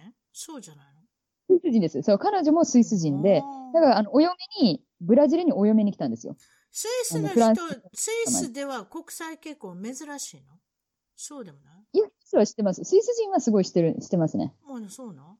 で、そのお母さんは、あなたに対して失礼なこと言ったりするの？もうし、もう失礼なことしか言わないです。よ、逆に。何を言われたの？何を言われたの、言われたのはですね、うんまあなんかちょっとね、あの、気性の激しい方なんですけど、うんね、そう、私のやっぱ名前が、あの、このガレスって、まあスイスというか、あれ、あの、フランスの名前なんですけれども、あ、フランスそのお系母様が、はいそうそうそう、ガレスになりたかったのになれなかった。でもほら、私が、ね、うちの主人と結婚したからガレスになった。はいで、なので、何かね、あの、最初 Facebook の友達だったんですけど、お母様とも。うんまあ今ちょっとあの、訳あって実演したんですけど、アンフレンドされたんですか？どっちがしたんや？いやもうあの、うちの主人が、もううちの母をブロックしてくれって言ってきましたね、私に。あ、そうなん？もう、もう見てられないって言って。そう。お、すごいわ、本当。私もオンライイン聞いてアンフレンドしたことないから、ちょっと夢見てるんですよ。どんな風なもんかなと思って。なんですか？いや、アンフレンドじゃなくてブロックですよ。もうアンフレンドの次の。もっとすごいじゃないですか？そう。うん そう。まあ、それでね、あの、まあ、最初フレンドだったから、やっぱ私の名前が出るたびに、このマナミガレスって名前が出ちゃうじゃないですか。まあ、私の名前なんでね。それが嫌なんですか？えそう、そしたらやっぱりなんか突然ですね、あの、泣きながら、私に、なんか、あなたは、スイス人でもないくせに、なんか名前がガレスで、もうこの Facebook を見るたびに怒りが湧いてくるとか言って訴えられて、うん そうでも困るじゃないですか、私名前なんで、自分のね。うんで、それで、まあ、彼女も再婚してるんで、だから再婚したあの旦那さんの名前なんですよ。今、彼女。はあ。そうそう。なので、で、まあ、その旦那さんも亡くなったんで、だから、まあ、あの、亡くなった2番目の旦那の名前を彼女は名乗ってるんで、ガレスではない。で、ガレスにはなれなかったんですね、このブラジルの法律のせいで。で、だからずっと旧姓で、で、この2番目の旦那の名前って、この2つしか、あの、で、その名前が、あの、お母様は嫌いだったみたいなんですよ。そっちの方の自分名前は？ガレスの方が好きだったの？そう、だからガレがスは何か優勝ある何かがあるんですか？スイスでは。そうなんじゃないんですか？いや、ないです。ただ多分彼女は、あの、自分の名前が嫌いだったから、違う名前にしたかったけど、そんなことでジェラスするの嫌になってくるな。もうでも6回も結婚してたらな、あの、気は強いで、そのおばちゃん。うーん、そう。うんで、あなたは日本人だっていうことに対してはあんまり言われないんですか？いや、あの、もう、もうすごい言われるんですね。で、まあ、そもそも、まああの、お母様は結構、あの、海外旅行はしてるんですね。うん。で、あの、まあ、あのね、今、もう84とかなんですけど、その割には、多分、20カ国ぐらいは行ってるんですね。まあ、ほとんどヨーロッパと南米ですけど。そんな年言ってんのにまだ文句言うてんの人に？すごいわ。もう100歳ぐらいまで行きます。一世紀行きますよ、その人。激しくなっていく一方ですね。なんか、だんだん激しく なっていくってみんな言ってますよ。なんか、80いくつあの？のおばさんか。いや、もうね、すごいね、背中もちゃんとしてるし、結構、あの、すごいマダムで、もういかにもお金持ち、まあ、すごいあの、ね、大富豪なんですけど、あの、すごいいかにもお金持ちなマダムみたいな、あの、感じの方なんですね。そう、もう絶対すごいいつもおしゃれで、まあ、あの、おしゃれなのはすごいんですけど、で、まあ、あの、私がですね、やっぱり会った時に、でも私、ね、あの、国籍アメリカにしちゃってるんですけど、だけど、なんかあの、まあ、やっぱりね、あの、見た目が、まあ、両親がね、日本人なんで、まあ、日本っていうふうに見られるんですけど、まあ、あの、本当に会ってすぐ、会ってすぐになんかね、あの、日本嫌いなのよとかいきなり言われて、で、えとか思って、なんか喧嘩売ってんのかなって感じじゃないですか、いきなりね。喧嘩ですやん。うん。な、なんでって言われたら、なんかあなたの国は、ね、あの、ラップで足を巻く風習があるでしょとか、なんか、はって感じ。それ、どっかの国と間違えてません？それ例のトントンソクってやつ違いますの？トンソクっていうのかなあれ。そうそうです、そうです。中国の、あの、あの、あね、あ、あの女性は大きな足をするもんじゃないっていうことで、ちっちゃい靴を履かせるってやつですか？それ、そんなこと言われんの？中国の転足と、あの、間違えてて、トンソク、それ豚の、豚の足、ごめんなさい。転足でした。ごめんなさい。失礼しました。もう日本、日本だいぶ離れてるから許して。あ、ごめんなさい。そうですか。転足ね。そうそうそうなんですよ。だから、転足と間違えてて、で、ね、あの、私もね、主人もね、あの、中国に、まあ、転足見たことないですけど、でも中国には遊びには行ったことあって、まあ、あとね、まあ、一応、なんですかね、歴史的にね、知識はあった。そう、だから、なんか、え？って言って、それ、それ中国と間違えてるって言って、ね、なんか、まなみ中そういう国ことはあるよね。私もなんかいきなりそういうの聞かれたことある。日本、まだ、ここはもう仮想っていうのがすごく有名な、有名っていうか、まあ、ポピュラーになってきたじゃないですか。仮装するっていうことが、その人は信じられなかったと思うんですけれども、まだアメリカ来た当時の時に、あの人、あなた日本人よね、仮装するって、体を焼くってどういうこととか私に言われて、そんな言われても知りませんよとか言って、土葬もありますよって言ったんですよ。土葬もありますけど、はい私の国は土地がないんでね、やっぱり仮装がやっぱり ね、現実としては一一般的にはポピュラーであるっていうか、皆さんにするんじゃないですかって。でもそれ、の時は珍しかったけど、今はもうアメリカ仮装は多いですけどね。でもそうやってはい失礼なことをいきなり聞いてくる人っていますよね。います、います。して、しかも、なんかそれでね、ああ、中国なのでごめんね、間違えちゃったとか言うんだったらまだいいじゃないですか。間違いぐらいはね、あの別に、もう彼女アジアに一回も行ったことないから、ね、中国と日本の区別なんてつくわけがないんで、だったらいいんですけど、もうあの、転足が日本の文化だって言い張るんですよ。そのおばちゃんにごめんなんていう言葉があれへんねん。そ、そいつの辞書辞書にはごめんなんての言葉ないって。あそれはない。頭なんか避けたことないに決まってるんやん、まなみちゃん。無理無理無理無理。もう諦めて次、次次。で だから、もうなんかね、それで、もうなんか、だから、あなたのこと受け入れられないとか言って、だから転属のせいで、ね、なんかすごい、すごい嫌われて、もうあともう本当エピソードは山のようにあるんですけど、ね、なんかもう説明しても分かってもらえない。で、ネタにはなるわな。そのおばちゃんネタにはなるわ、確かに。ネタにはなるけれども、あんまり書かれたくないな。うんそうそう、あの、もう本当に本書けるぐらいネタがいっぱいあって、あとあの、ね、ブラジルに行ったんで、で、あの、今もう、あの、スイスじゃなくてブラジルに住んでるんですね。あの、2番目の旦那さんが亡くなった後に。うんで、だから、ブラジルに引っ越して、彼女もブラジル住んでて、で、それで、まあ、あの、私が初めてのブラジル旅行だったんで、だから、あの、ブラジルのあの、写真撮ってたんですよ。普通じゃないですか、それ。うん超普通ですね。うんで、そしたら、なんか急に、なんかお前にブラジルの写真を撮る資格がないとか言って送り出して、おばちゃんが。スイスの人ってたまにそういう人がいるんですか？それともたまたまその女性がそうなんですか？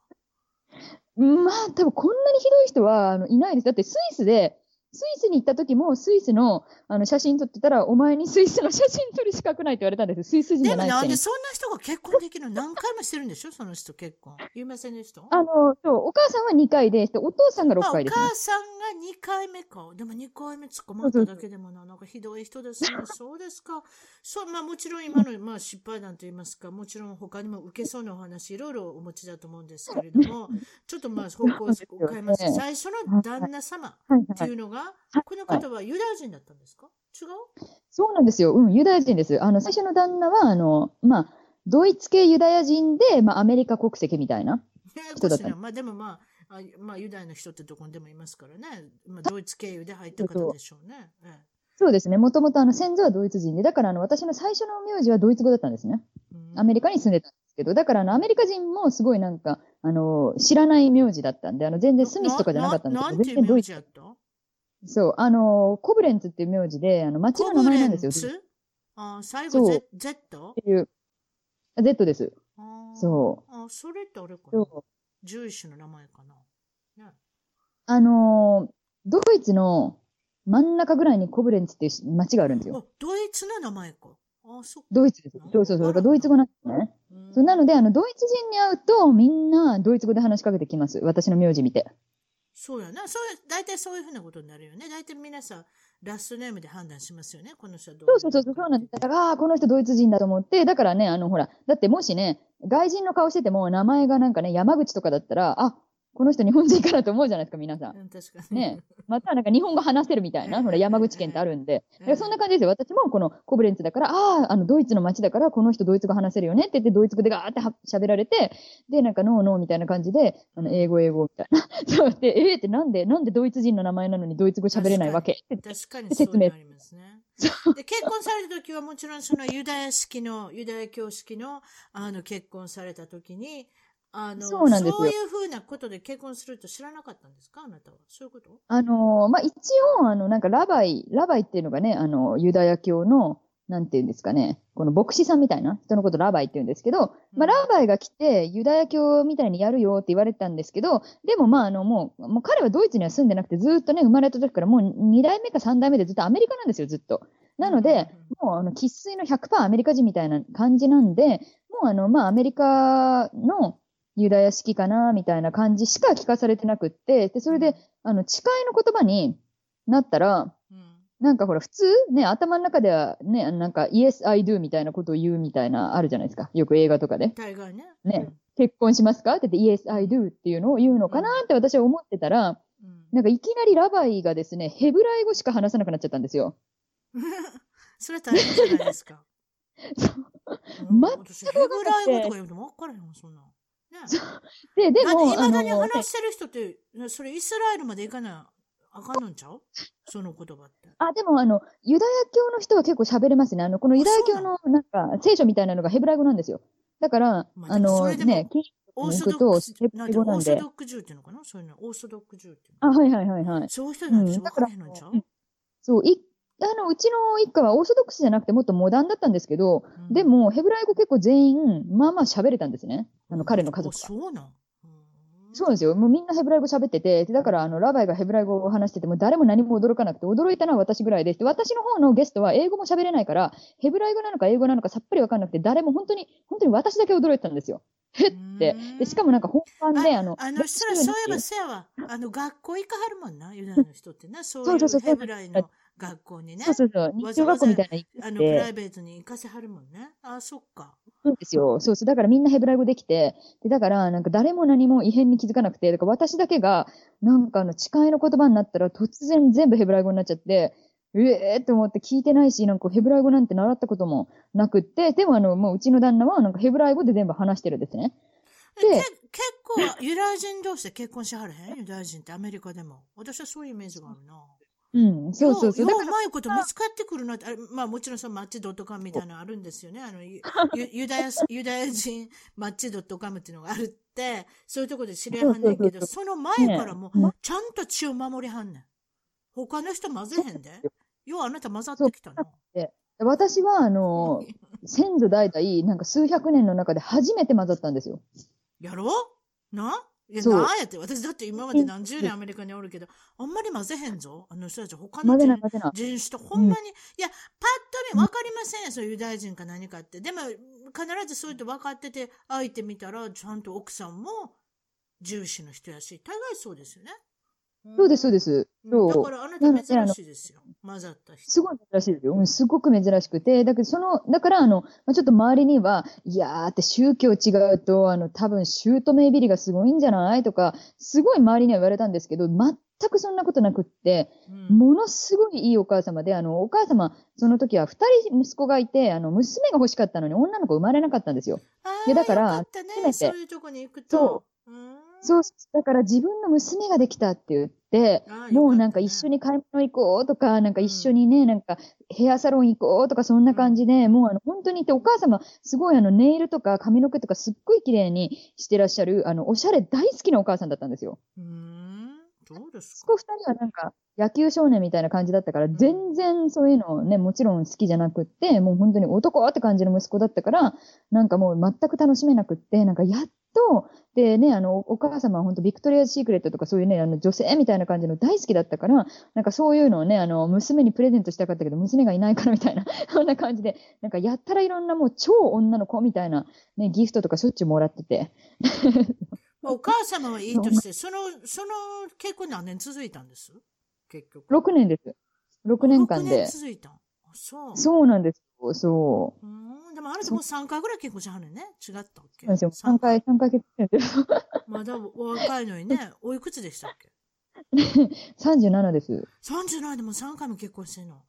よく言われます。なんか60じゃないの？とか言ってね。あと2年後回、あとあと2回ぐらいいけそうですね。あと2回行ったら本格いやなんか、あの、そう、でもたまにやっぱり、なんかいろんなこの37と私がなんか7回結婚してるのと間違えてる人とかいて、なんかそういえばまなみさんって結婚7回目でしたっけとか、いやいや、7、7じゃなくて37ですとかあ、そっか、7回目だと思ってましたとかね。なんか言う人いますよ。それでは今回の、いえー一番トーク、海外で頑張る日本人トークは、えっ、と、フィリピンのマニアマニラより、えーきえー清美デニオンさんに来ていただきました。こんにちは。こんにちは。こんにちは。これはデニこちらごこんばんはですか？ねこんばんは。こんはいおはようございます。デニオンさん、オニオンでもなければミニオンでもなしに、セリン・ディオンさんでもないっていう、なかなか、あの、さすが。珍しいお名前ですけどさす、がデニオンさん。これ何系なるんですか？例えがすごいです。え これはですね、一応、一応って言ってはあれですが、アイリッシュ系です。あ、アイリッシュ系なんですか？そうですか。セリン・はいディオンさんはフランス系だしね。オニオンでもミニオンでもないっていうね。まあここういったことで始めてみたいと思いますけれども。えっ、と、今はフィリピンのマニラにいらっしゃるということで。そうです。マニラにいます。首都のマニラですね。わかりました。はい、それでですね首都のマニラです。はい。海外にいらっしゃるのが、えーもうすでに何年ぐらいになるんですか？これは。もう結婚して以来ずっと、あ、違いますね。えっ、と、もう13年ぐらい海外にいます。アメリカと、がほぼですけども。今回初めてアメリカ、日本以外で、あの、このフィリピンという国に来ました。ちょっと失礼ですけど、あの、お嬢ちゃんと喋ってる感じがしてきたんです。違いますね。声が随分若いですね。言われませんか？あ、そうですか。声き言われます。声聞いてたら10代とか20代とか言われません？ほんとそうなんですよ。がっかり、あって違うじゃんみたいなことありますよ。清美さんはちっちゃいですね。しょうがないですね。ちっちゃいのはね。ごめんなさいね。ちっちゃいです文句言ってる人いますけど、ごめんなさい。カメラの方がちょっとちっちゃいですけど。大きくならないと思いますよ、あカメラがその辺は。あ、ねカメラはね、大きくならないんじゃないかな。えー前の時もちっちゃかったのでごめんなさいね。私の大きな顔が映っておりますけれども、失礼しました。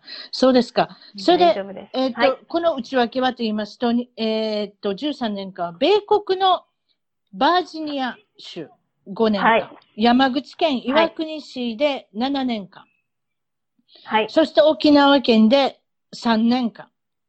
で、またはいバージニア州に戻って2年間。そしてはいサンデーゴでは6年間、フィリピンでは今年の7月より、まだたった3ヶ月。そうなんですよ。まだ3ヶ月なんでね、このフィリピンのことを語るにも、どうなのかなと思いますけど、私の知ってる限りのことをね、今日はお伝えしたいなと思って。ありがとうございます。それでですね、結婚されてもう23年と、女の子もお,、はいそうですおお二人に恵まれてということなんですけれども、はい。はい。フィリピンといえば何でしょう？ん。う何が有名でしょフィリピンといえば、まずマンゴーですね。やっぱり。フィリピンマンゴうーが一番だと思います。コストコにもありますよ。こちらのアメリカに乾いたマンゴー。あれ美味しいですよ乾いたマンゴーえ、乾いたやつありますよ。ドライマンゴー。フィリピンから。そうそう、ドライ、フィリピンから来たですね。うんうんまさか、うんまさか生は、生というか、普通のマンゴーは、どっちにしても果物売り場で売ってるのは、フィリピンからわざわざ来るとのはわかりませんけど、大概メキシコとかあの辺じゃないですか。ちょっとわからないですけど。ね、そっちはね。ね、そうでしょうねはい。ええうん、うん。あと、7000の島から成り立ってるという、まあ、大変な数なんですけれども。はい。それで最そうですね最近では、うん。なんていう大統領でしたっけ？フィリピンの大統領は、麻薬撲滅運動としてね。はい。強い大統領ですよ。ロドリゴ・ドゥトルテっていう方ですね。そうですね。麻薬に関わるのはみんな殺してまえと。いや、そんなことないですけれども。でも本当はそういうイメージがあるじゃないですか。もうみんな関わってるのはみんな殺してしまえと、とりあえずは。いや、そういうことないですけれども。いやーもう本当何千人も殺してますからね、すでに。多分そうです。何千人の、あれですよね。うんでもそこぐらい、はそれぐらいまでしなきゃ、とりあえずはうまくいかないんじゃないかと。この国はということで、フィリピンの、まあ皆さんから批判もあるかもですけれども、えーそういうことになってるということで、えーまあ、そうんそのおかげでかなんか知りませんけれども、麻薬の犯罪は減ったんでしょうね、多分ね。あのね、ずいぶん、私はこの前のことをわからないので、今しか見てませんけど、はい。あの、フィリピンの方とお話しすると、治安が良くなったそうです。あ、もそうう。すこぶる。うん。すこぶる良くなったところがあるそうであ、そう。そうじゃ大胆に、あの、ぶす。はい。大胆に麻薬の密輸、密輸とか、売人はぶっ殺せ、あの、計画は成功したってことですね。成功してますし、この、私が思う街もこ割と汚いなと思うんですけど、これ綺麗になった方らしいです。あ、すそう。ごくと。あ、そう。はい。そうですか。うんそれで、まあ、ちょっとめず、まあ、まあ、これはですね、えっ、と、テロのお話になるんですけれども、フィリピンっていうのは、えっ、と、まあ、イスラム過激派が、まあ、はいその辺にうろうろ、うろうろとしているところがあるんですね。確か、ミンダナオ島っていうところなんですけれども、はい。ミンダナオ島の、あの、南部はまだ、あの、イスラム系の方がいて、IS ですね、こっちいらっしゃるのは。いらっしゃるというのはおかしいけども、いらっしゃるいるのが。アイアイシスですね。うん。うん。その系統はいがいるっていうことで、それは、はいそこにそうは行っちゃいけないというふうに、あれですか？アメリカの人とか、日本の人にも呼びかけてるということなんですか？とりあえずは。はい。えーっと、日本の大使館の、あれにも書いてあったと思います。行っては渡航を控える場所ではありますね。うーん、そうですか。うんで、あとは、はえっ、と、おっしゃってたのは、えー、えっ、と、何で、あと、留学で有名ですね、最近ね。留学有名ですね。セブ島はものすごい人気みたいで、日本人もね。皆さん、あの、ね、日本人のそういう斡旋業者、業者、斡旋会社たくさ。っていうんのも多く、はい。うん。多くの日本学生さんが、または主婦の方もいらっしゃるみたいです。あ、そうなんですか。例えば、あの、ワーうんワーホルにオーストラリア行くのに、途中で下車して、途中下車っておかしいですけれども、まあ途中で降りてフィリピンで勉強してからオーストラリアのワーホル行く人とかね、そういうのよく聞いたことありますね。ああ、そう。ええ。なんか、あの、昔私たちの時代も、時代、私たちのが若い時代も、オーストラリアってワーホリですごく、ね、うんあの、有名だったし、うんポピュラーだったんですけど、うん。今ね、フィリピンで面白いなと思ったのが、その留学を親子でする人がいるんですよ。小さな子連れで。あ、子連れ留学ね。そう。うん。そういうのもね、やっぱ日本と近いっていうのもあって、多いらしいです。日本ってどれぐらい違います？えどれぐらいで行けるんですか？フィリピンのマニラって。何時あの間ぐらい、ね、ここから、マニラから直通だと4時間。あめちゃめちゃ近いですよ。昔のサンデーゴ時代と全然違いますよ。違いますもうよ。サンデーゴだったらよっこらしょって、まずロサンゼルス行って、ロサンゼルスから大阪とかでしょ、うん、そうです、そうです。東京、ね、ね、また東、京周り、そういうの大阪。周り、お周りと。ええそうです。一時期は直行便なかったですからね、大阪に。もうひ非常に失礼でしたけれども。うん。さん変わりやすくなったんじゃないですか直行便ができて。うん最近変わりやすくなったんです。それでもう利用してますけれども、そうですか。それで、はいもちろん東海岸のバージニアに住んでおられるということは、西海岸とのこの文化の差っていうのも感じられたと思うんですけれども、この辺はいかがでしたか、うんもうね、これ、驚きました。子供もびっくりしたぐらいです。もう東しか知らなかったんですね、私たちは。東海岸側。っうん。ていうのは、やっぱりね、保守的なんですよ、ワシントン DC がある側は、やっぱり。ああ、なるほどね。うーん。どういった、どういった時に感じるんですか？保守的だっていうふうに。保守的っていうのはね、やはり、あの、移民だということをものすごく感じるんです。私じ、私たち自体が。人種が違うって。うんうんうんうんなんとなく、ナイスにされてないかな扱いが違うかなっていう風な感じを自分たちが受けるようなうんところだと思いました。うーん。そうですうか。ん。西海岸はリベラルな感じ。まあ、もちろん、うん特にカリフォルニアはリベラルですけれども。そうですね。もう本当にね、来たら、みんなが、はーいって、こう、笑顔でね、言ってくれるのが、うんわ、みんなナイスじゃん。びっくり。マクドナルドまでに行っただけでもナイスじゃんっていうのが、もう娘もね、びっくりしてました、それは。確かに、ちょっと目が合うとニコッとするし、逆にうん私たちもプレッシャーかかりますよね。ニコッとしなきゃいけないのかなっていう。だから、それを日本でやったらなんかおかしまれますけどね。やりやりましたけど、私なんか。あ、そう、私もやります。ここでもやりますけどええね、怪しい人ですね。怪しい人なの なんでこの人ニコニコしてんのかな私の顔を見て。私この人のこと知らないんですけど、みたいなことでね。そうですよね、うんうん日本も、日本も違いますね、これはうね。ん、なるほど。本そうですか。当うん。まあ、フィリピンはとても暑い国。まあ、年から年中そうなんですか、要するにちょっと蒸し暑くて、だいたい30度前後。そうですね。だいたい30度、だから一年中夏です。あ、そう。夏ですか。うん、で、まあベストシーズンっていうのはそれでもあって、うん。だいたい12月から2月頃が涼しいって、少しだけまあ、あの、ドライで涼しいって言われてますね。私まだ体験しないからわからないですけど。うんうんうんうんうんうん。うん。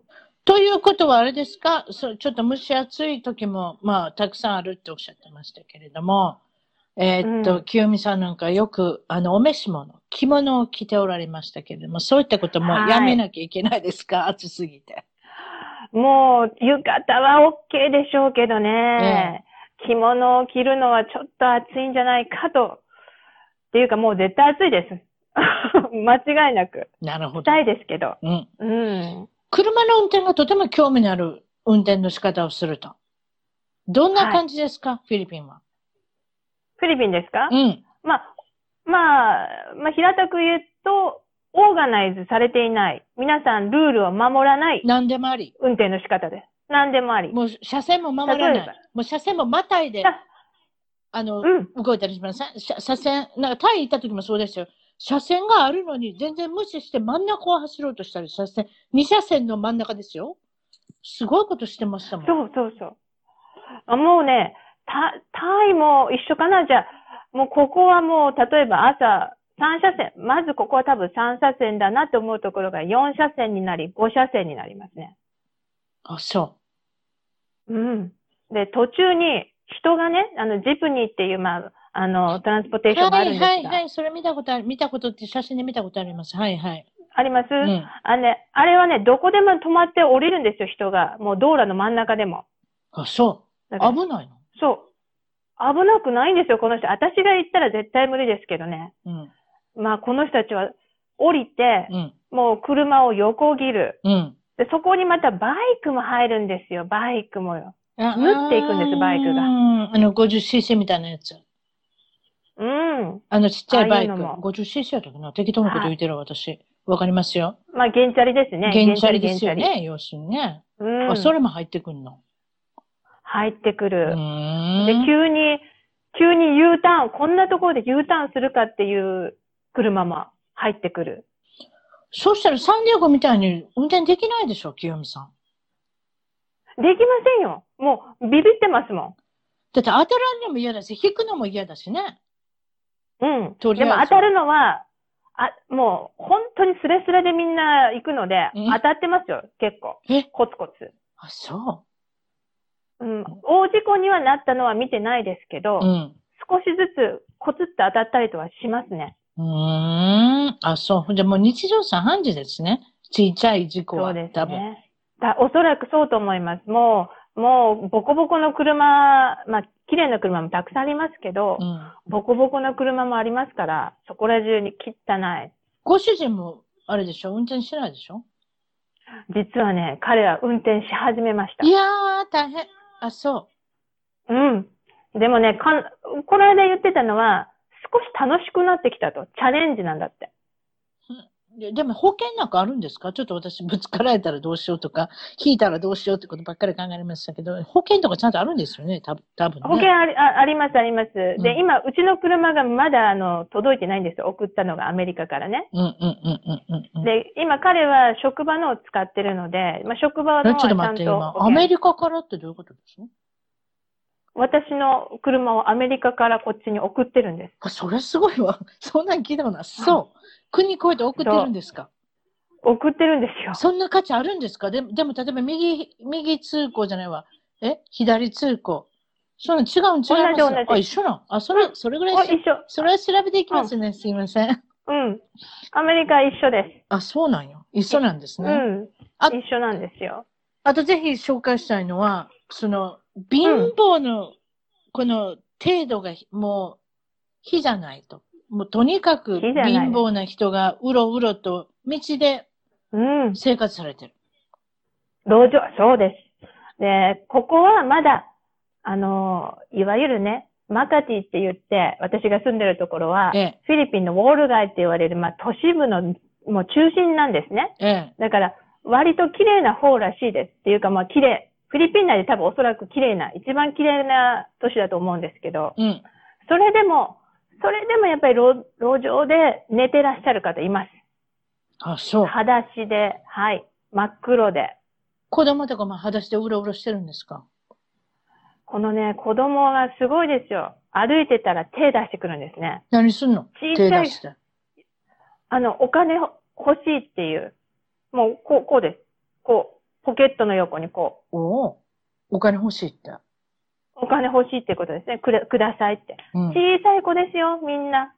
5歳ぐらいかな。お父さんお母さんにやれって言われてやってるんだと思います？それともなんか、なんかそういうマフィア系統みたいなのに雇われてるとか、なんかあるんですか？あと個人経営。あの、個人経営というかちっちゃい子や。個人経営、あの、あの、家族がやらしてる場合があります。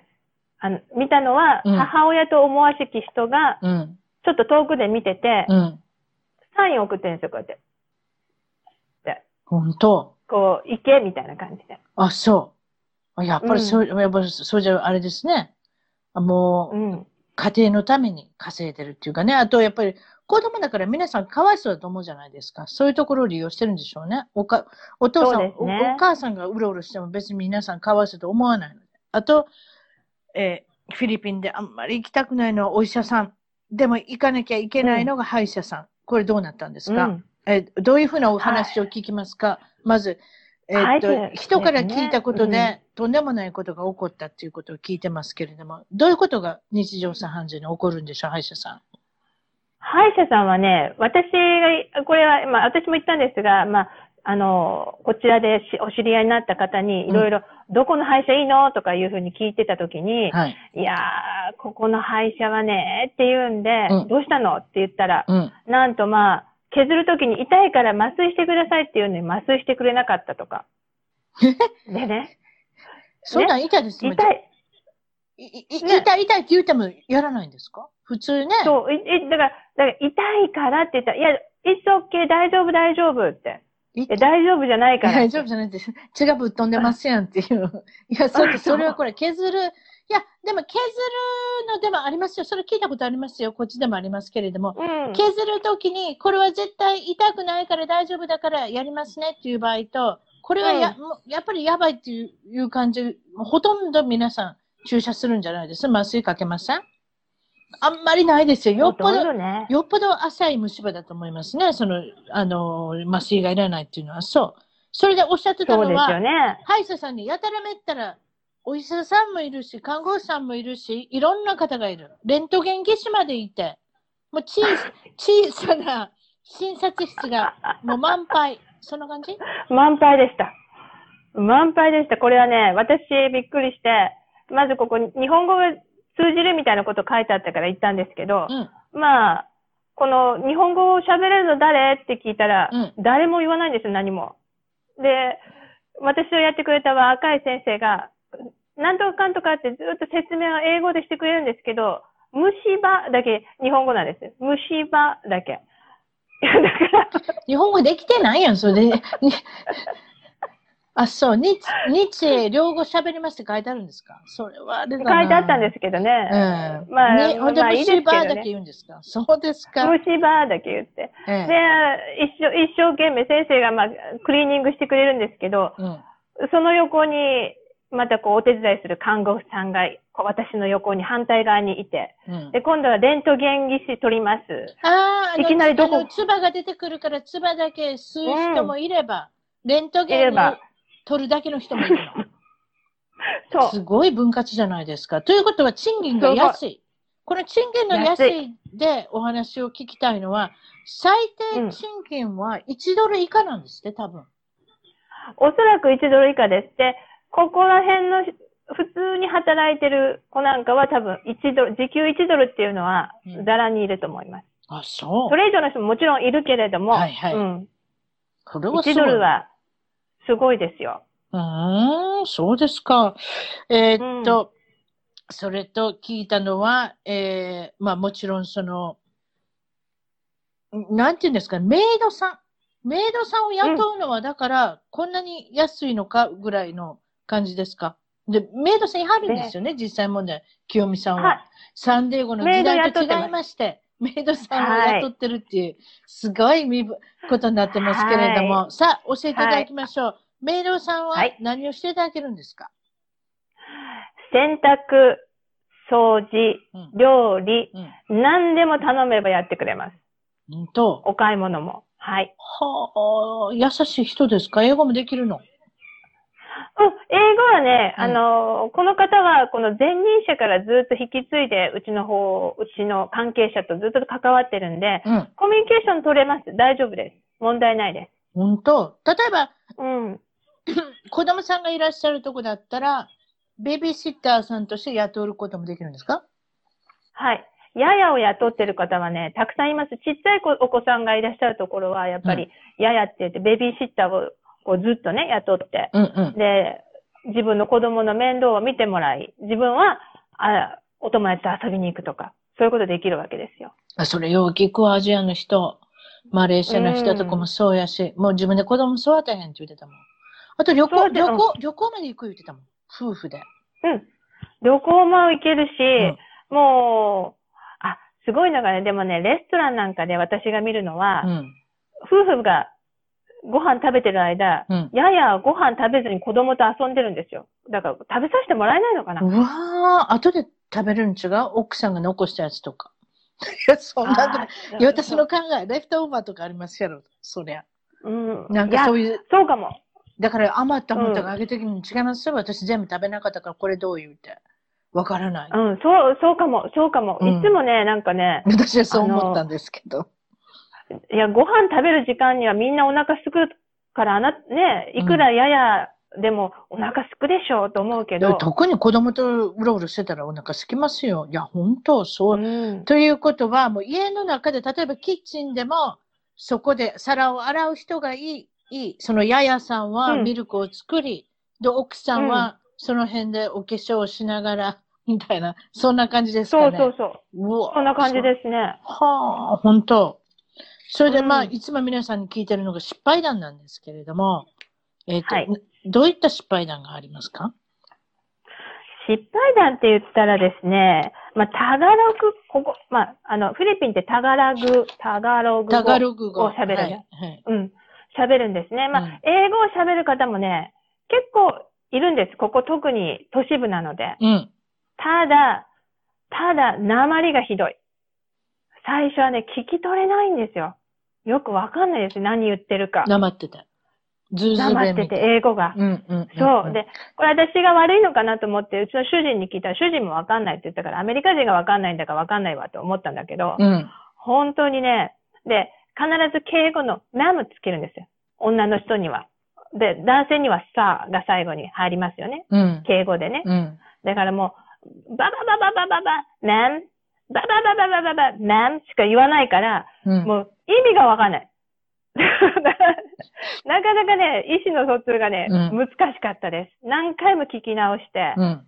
で、私のこの日本語なまりの英語も向こうも、はてな顔がこういう感じで、もうお互いがおね、互いの意思の疎通ができない。なかなかコミュニケーションができなかったです。あ、そうですか。でもまだ3できなかったヶですね月ですよ。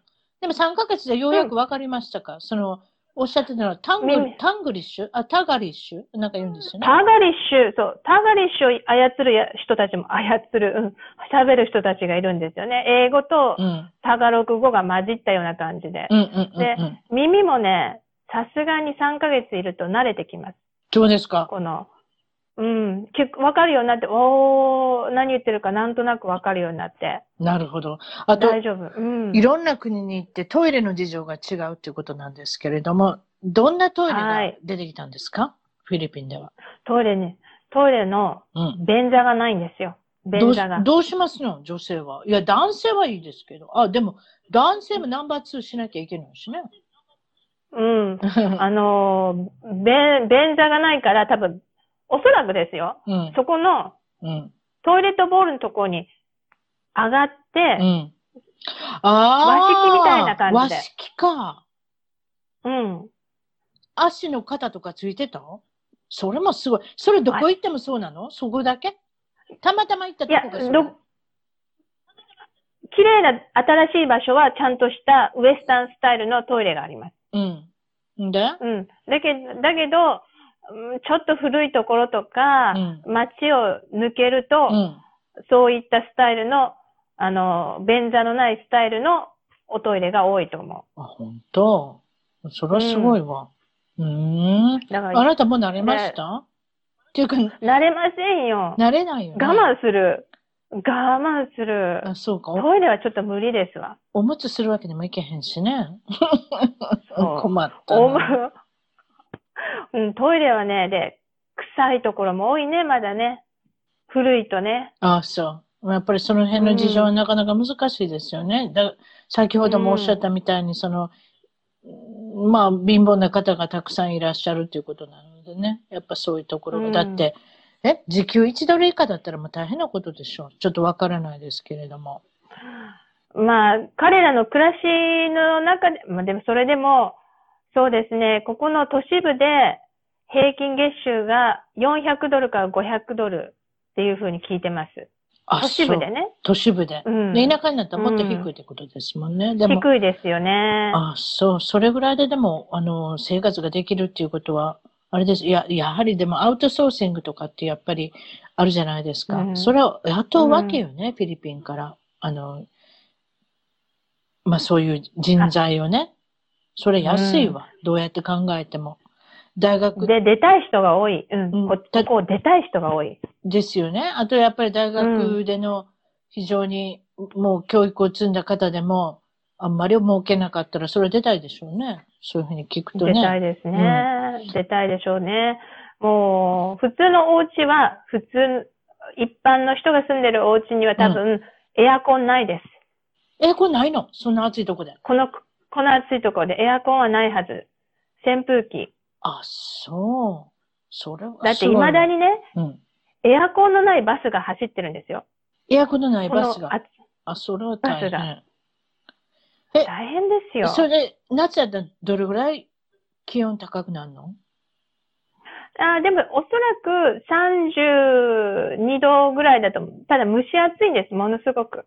うーん、日本で言うとフロリダとかハワイみたいなもんですかね。そうですね。フロリダに多分近いと思います。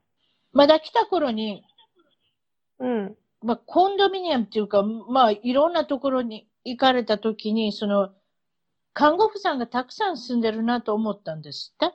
あそうなんですよ。これがね、まあ本当にアメリカの看護婦さんのユニフォームあるじゃないですか、こう。白いねうん。白い、白い、白っていうかいろんな色だけど、こうね、あこうなってる。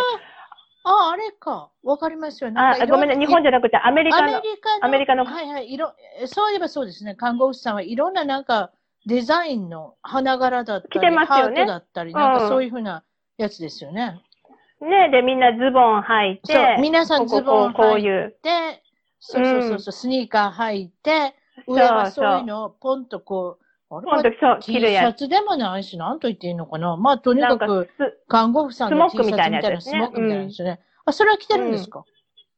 それをね、皆さん着てらっしゃるんですよ、ここにね。うん。まあ、まあ、本当に多くって、で、うん、いろいろね、見るから、うわ、ここは看護婦さんが多い今度だなと思ってたんですよ。うん。そしたらね、それ全部メイドでした。メイドのユニフォーム。ああ。これメイドさんっていうのは別にコンドミニアム買ったからついてくるわけじゃないんでしょ？それは、メイドさん、メイドさんで雇うんですよね？うん、自分たちで雇うんです、それは。そんなに安いんだったら今度私一人ちょっと送ってもらえません？フィリピンから。お私お掃除とか嫌いなんですけど。お本料理はお。料理はするの好きなんですけれども、それを片付けるのが嫌い。もう送ってほしいわ、一人ぐらい。本当にね、うん本当に多分ここでも行きたい人いっぱいいると思う。絶対いるやろな。あすみさんの家に住み込みでちょっ。とやめて。住み込み、住み込み。あ本当？うん、うんビザのサポートせなあかんやない？や、それは。それそっかですよ。そっか。なかなか出れないらしいですから、ここから。あ、そ出るのがた、ううんん、出るのが大変みたいでう。うすね。ーん。あと、うんいつも皆さんにあの聞いてる受けそうなお話で、オーガニックの野菜。そう。これは何？フィリピンでの話？フィリピンでの話です。オーガニックのね、なんですよ野菜、野菜。ってね、うん、まあ、ここ、この排気ガスの黙々の中でね、どこで何を、のものかわかんないから、うんやっぱりオーガニックのものって憧れますよね。うん。で、オーガニックのものを買いました。はい。そしたらね、キャベツの中から、すっごい大量、大量でもないな。でも、ミミズが、赤いミミズ。こんなのが。出てきた。いっぱい出てきた。出てきた。冷蔵庫入れといたんですよ。で、使おうと思って見たら、うわーって。いや、気持ち悪い。確かに、確かにオーガニックですけれども、それってほとんど食べられてるん？違います？その幼虫みたいなのに。うん。だから、ちょっと食べてるところもあって、うんまあ、あと、キャベツの他に、あとは、椎茸。これ洗わなあきませんよ。どないしたんですか？その虫。虫ね、私だから、取りましたよ。手袋、ゴム手袋して、こうやって、こうやって。うん。ほんで洗って食べたんですか？キャベツ。あら、うん食べ、食べれるとこまで剥いてうん、食べて。うん。で、まあ、もうこの間びっくりしたのが、ナスビ。ど、どうしたナスビどうした？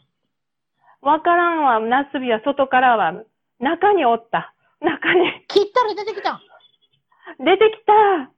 切ってパスッと言ったら中に芋虫みたいな幼虫が入ってました。ああ、もうオーガニックやめましょう。確かにオーガニックですけれどもね。なんかそんな、それってオーガニック？虫とあれじゃないですか。虫にまず食べ、食べさせて、清美さんうんが、あとは残飯いただいてるんじゃないですか、それ。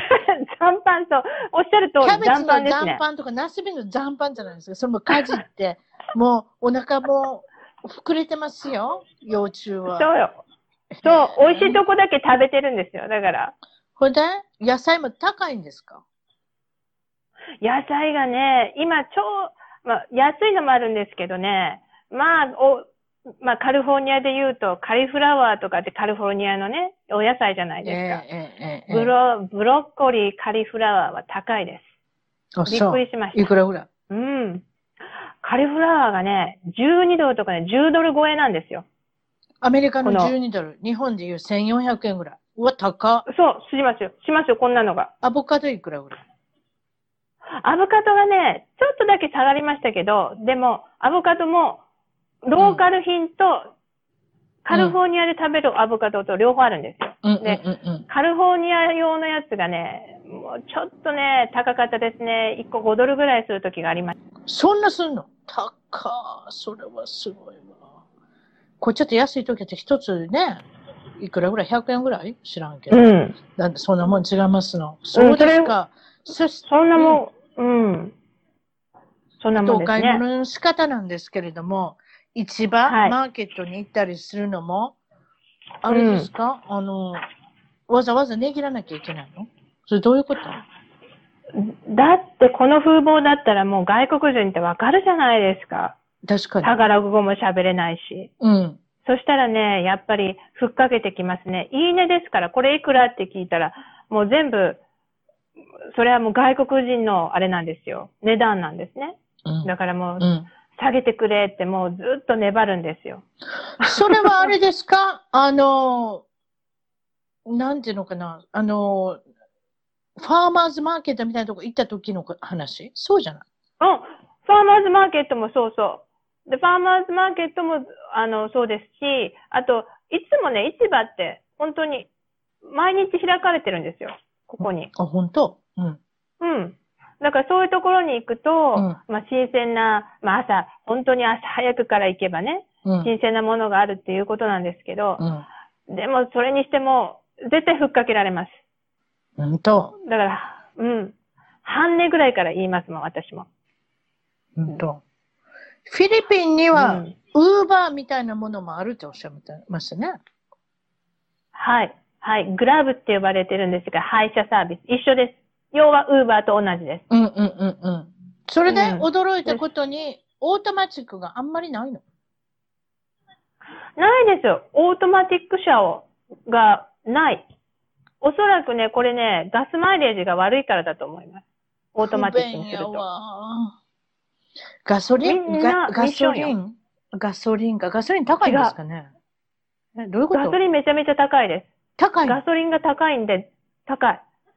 日本と同じぐらいじゃないかな。あの、あ、えっ、とね、今ね、1ガロン多分4ドル、え、え、あの、アメリカに直すと1ガロン4ドルちょっとだと思う。だから安くないですよ。うんうんうんうん。で、それで、だから、ディーゼル車ばっかり。それ良くないですよね。多分ね。空気にね。うん。郊外とだかに良すごいくないんじゃないですか。もう、だからものすごい空気悪いです、ここ。空気悪い。本当。悪い。で、車も皆さんそんなに新しいの乗ってないとおっしゃっ新しいのはね、ある、あ乗ってない方が多いです。で、日本車は人気ですね、やっぱり。長く乗れるからっていう話でした、やっぱり。た。うん、うん、うん、うん、うん、うん。でもね、昭和の車みたいですよ。あの、手でこう、パワーウィンドウじゃなかったりとか。パワーウィンドウ、パワーステ、そんな何もなしですか？パワーステまではわかりませんけどね、うんあの、手で窓を開けるっていうのは。パワーステアリングなかったらすごいですよ。あの、うんハンドル動きませんよ、多分。うんうんでパワステはあるでしょうね。どうやってもあるでしょうね。ただでもうん窓とかくるくるかもしれませんね。こうやってくるくるくるくるってやるやつね。うん。窓はね、くるくるの車とかは結構ありね、ます。それとか冷房がなかった、うもう全、もうあれで、あれですか、窓も全開にするとか、そういう状態なのかもしれません。ある、そういうのもあるかもしれない。私がほら乗るのは一応、その会社、グラブという会社がアクセプトした車しか多分彼らは営業できないはずだから、うん。そこまでひどいのはないんですね。うん。うん。例えば、まあうん。例えば、うんオートロックでない車っていうのがあるんですか？勝手にあります普通閉まるじゃないですか。そうしたら、もう、うんあれですか？完全に閉めるんですか？車やばいとこに行ったら。やばいとこってことないです。怖いとこってあるでしょ？地区で多分。いや、それもあるし、もう、もう、信号待ちしてるだけでも、路上の子たちが、こう、窓にこう、来たりするんですよ。あ、そう。もう窓をこう、うん信号待ちで。あ、そう、窓開けてた。でも、ま、窓開けなきゃさ、暑いから。でしょ？いや、窓、いや、窓、窓は開けませんよ。でも、信号待ちの車、あ乗ってるじゃないですか。信号に行きました。うん。そうすると、路路上生活者の子供たちが、こうやって見るんですよ。お金欲しいから、こうやって。あ、そう。窓のとこ物ペタっ恋。て。うわー物乞いがいます大変ですね。アメリカだったらね、うんよくね、ダウンタウンの辺とか周辺に行くと、信号待ちになってたら、ああの、窓拭く人いますよね。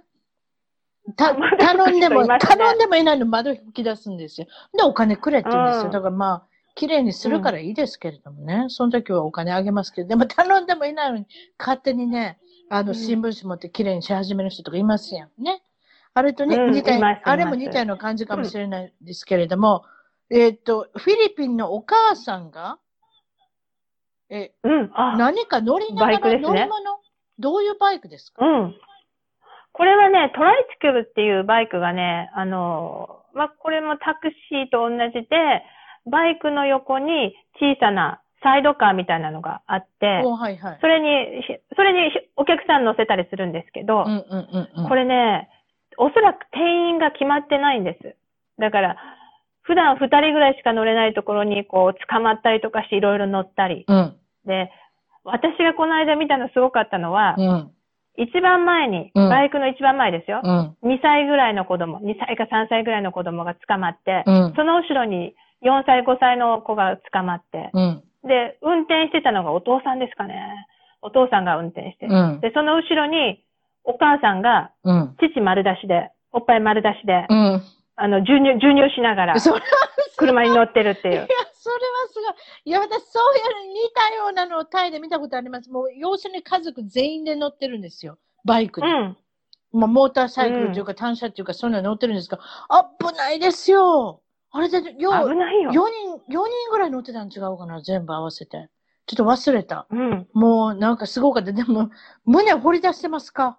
それはすごいわ。もう、もうおっぱい放り出して、で、子供、血のみご連れて、えで、一、一番もうみんなノーヘルメットですよ。危ないですね。子供もちっちゃいのに。え。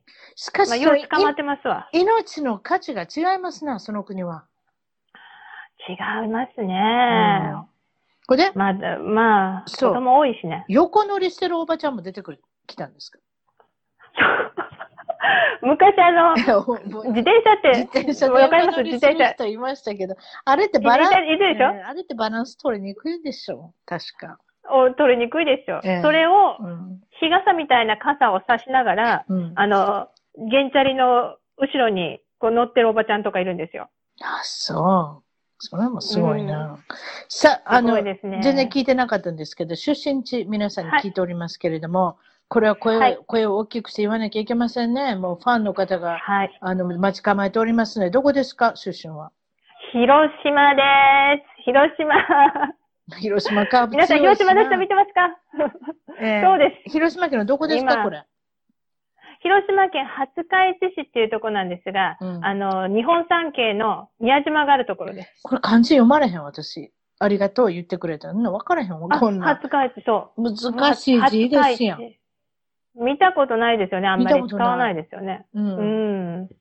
廿日市市って言うんです、ここ。甘いという、そのか、え甘いという漢字がありますよね。それに一つ棒をはいはい抜いて、そうです、そうです。日にちの日に市場の市、もう一つに市場の市書いて、初日市って読むんですか、初開地市ですね市。最後の市ですね。はい。それ、はい難しいわ。あ、そう。わかりました。それで、広島は有名なのは、皆さん待ち構えてますけれども、今年も首位ですか？はい、カープですね。もう昔、広島市民球場でしたけど、今は万歳で、今はもう松田のズンズンが球場っていうふうになったんですけれども、あそこはですね、私は阪神ファンとしてここで言いたい。なんでそんな強いうん、阪神で今、最下位です。ね、その言わんで分かってるとおおか うちのお母さんとお父さんに聞いてます。一応、はい。最下位。はうん、最下位ですね、今ね。監督さんは広島カープやね、元。金も、金本さんやったっけ？金本さんですよ。ええあの当時阪神行った時、本当うん。て、えーアイアンマン。寂しかったわ。ええうん。兄貴ね、兄貴。広島万歳で書いてる人いますよ、これ。もう、ようこちゃんそうですよ、広島系。ようこちゃん。はい、ようこさん。見てくれてありがとう。あれですか、広島カープの打撃練習の時に大きなしゃもじを持ってドーンって打つって聞いてますけど、それは本当ですか？いや違いましそれ、た。あの、ごめんなさいそれは違いますええね。都市伝説ですえねえ。ちょっと言ってみただけです。しゃもじとかけてみたです。そうですか。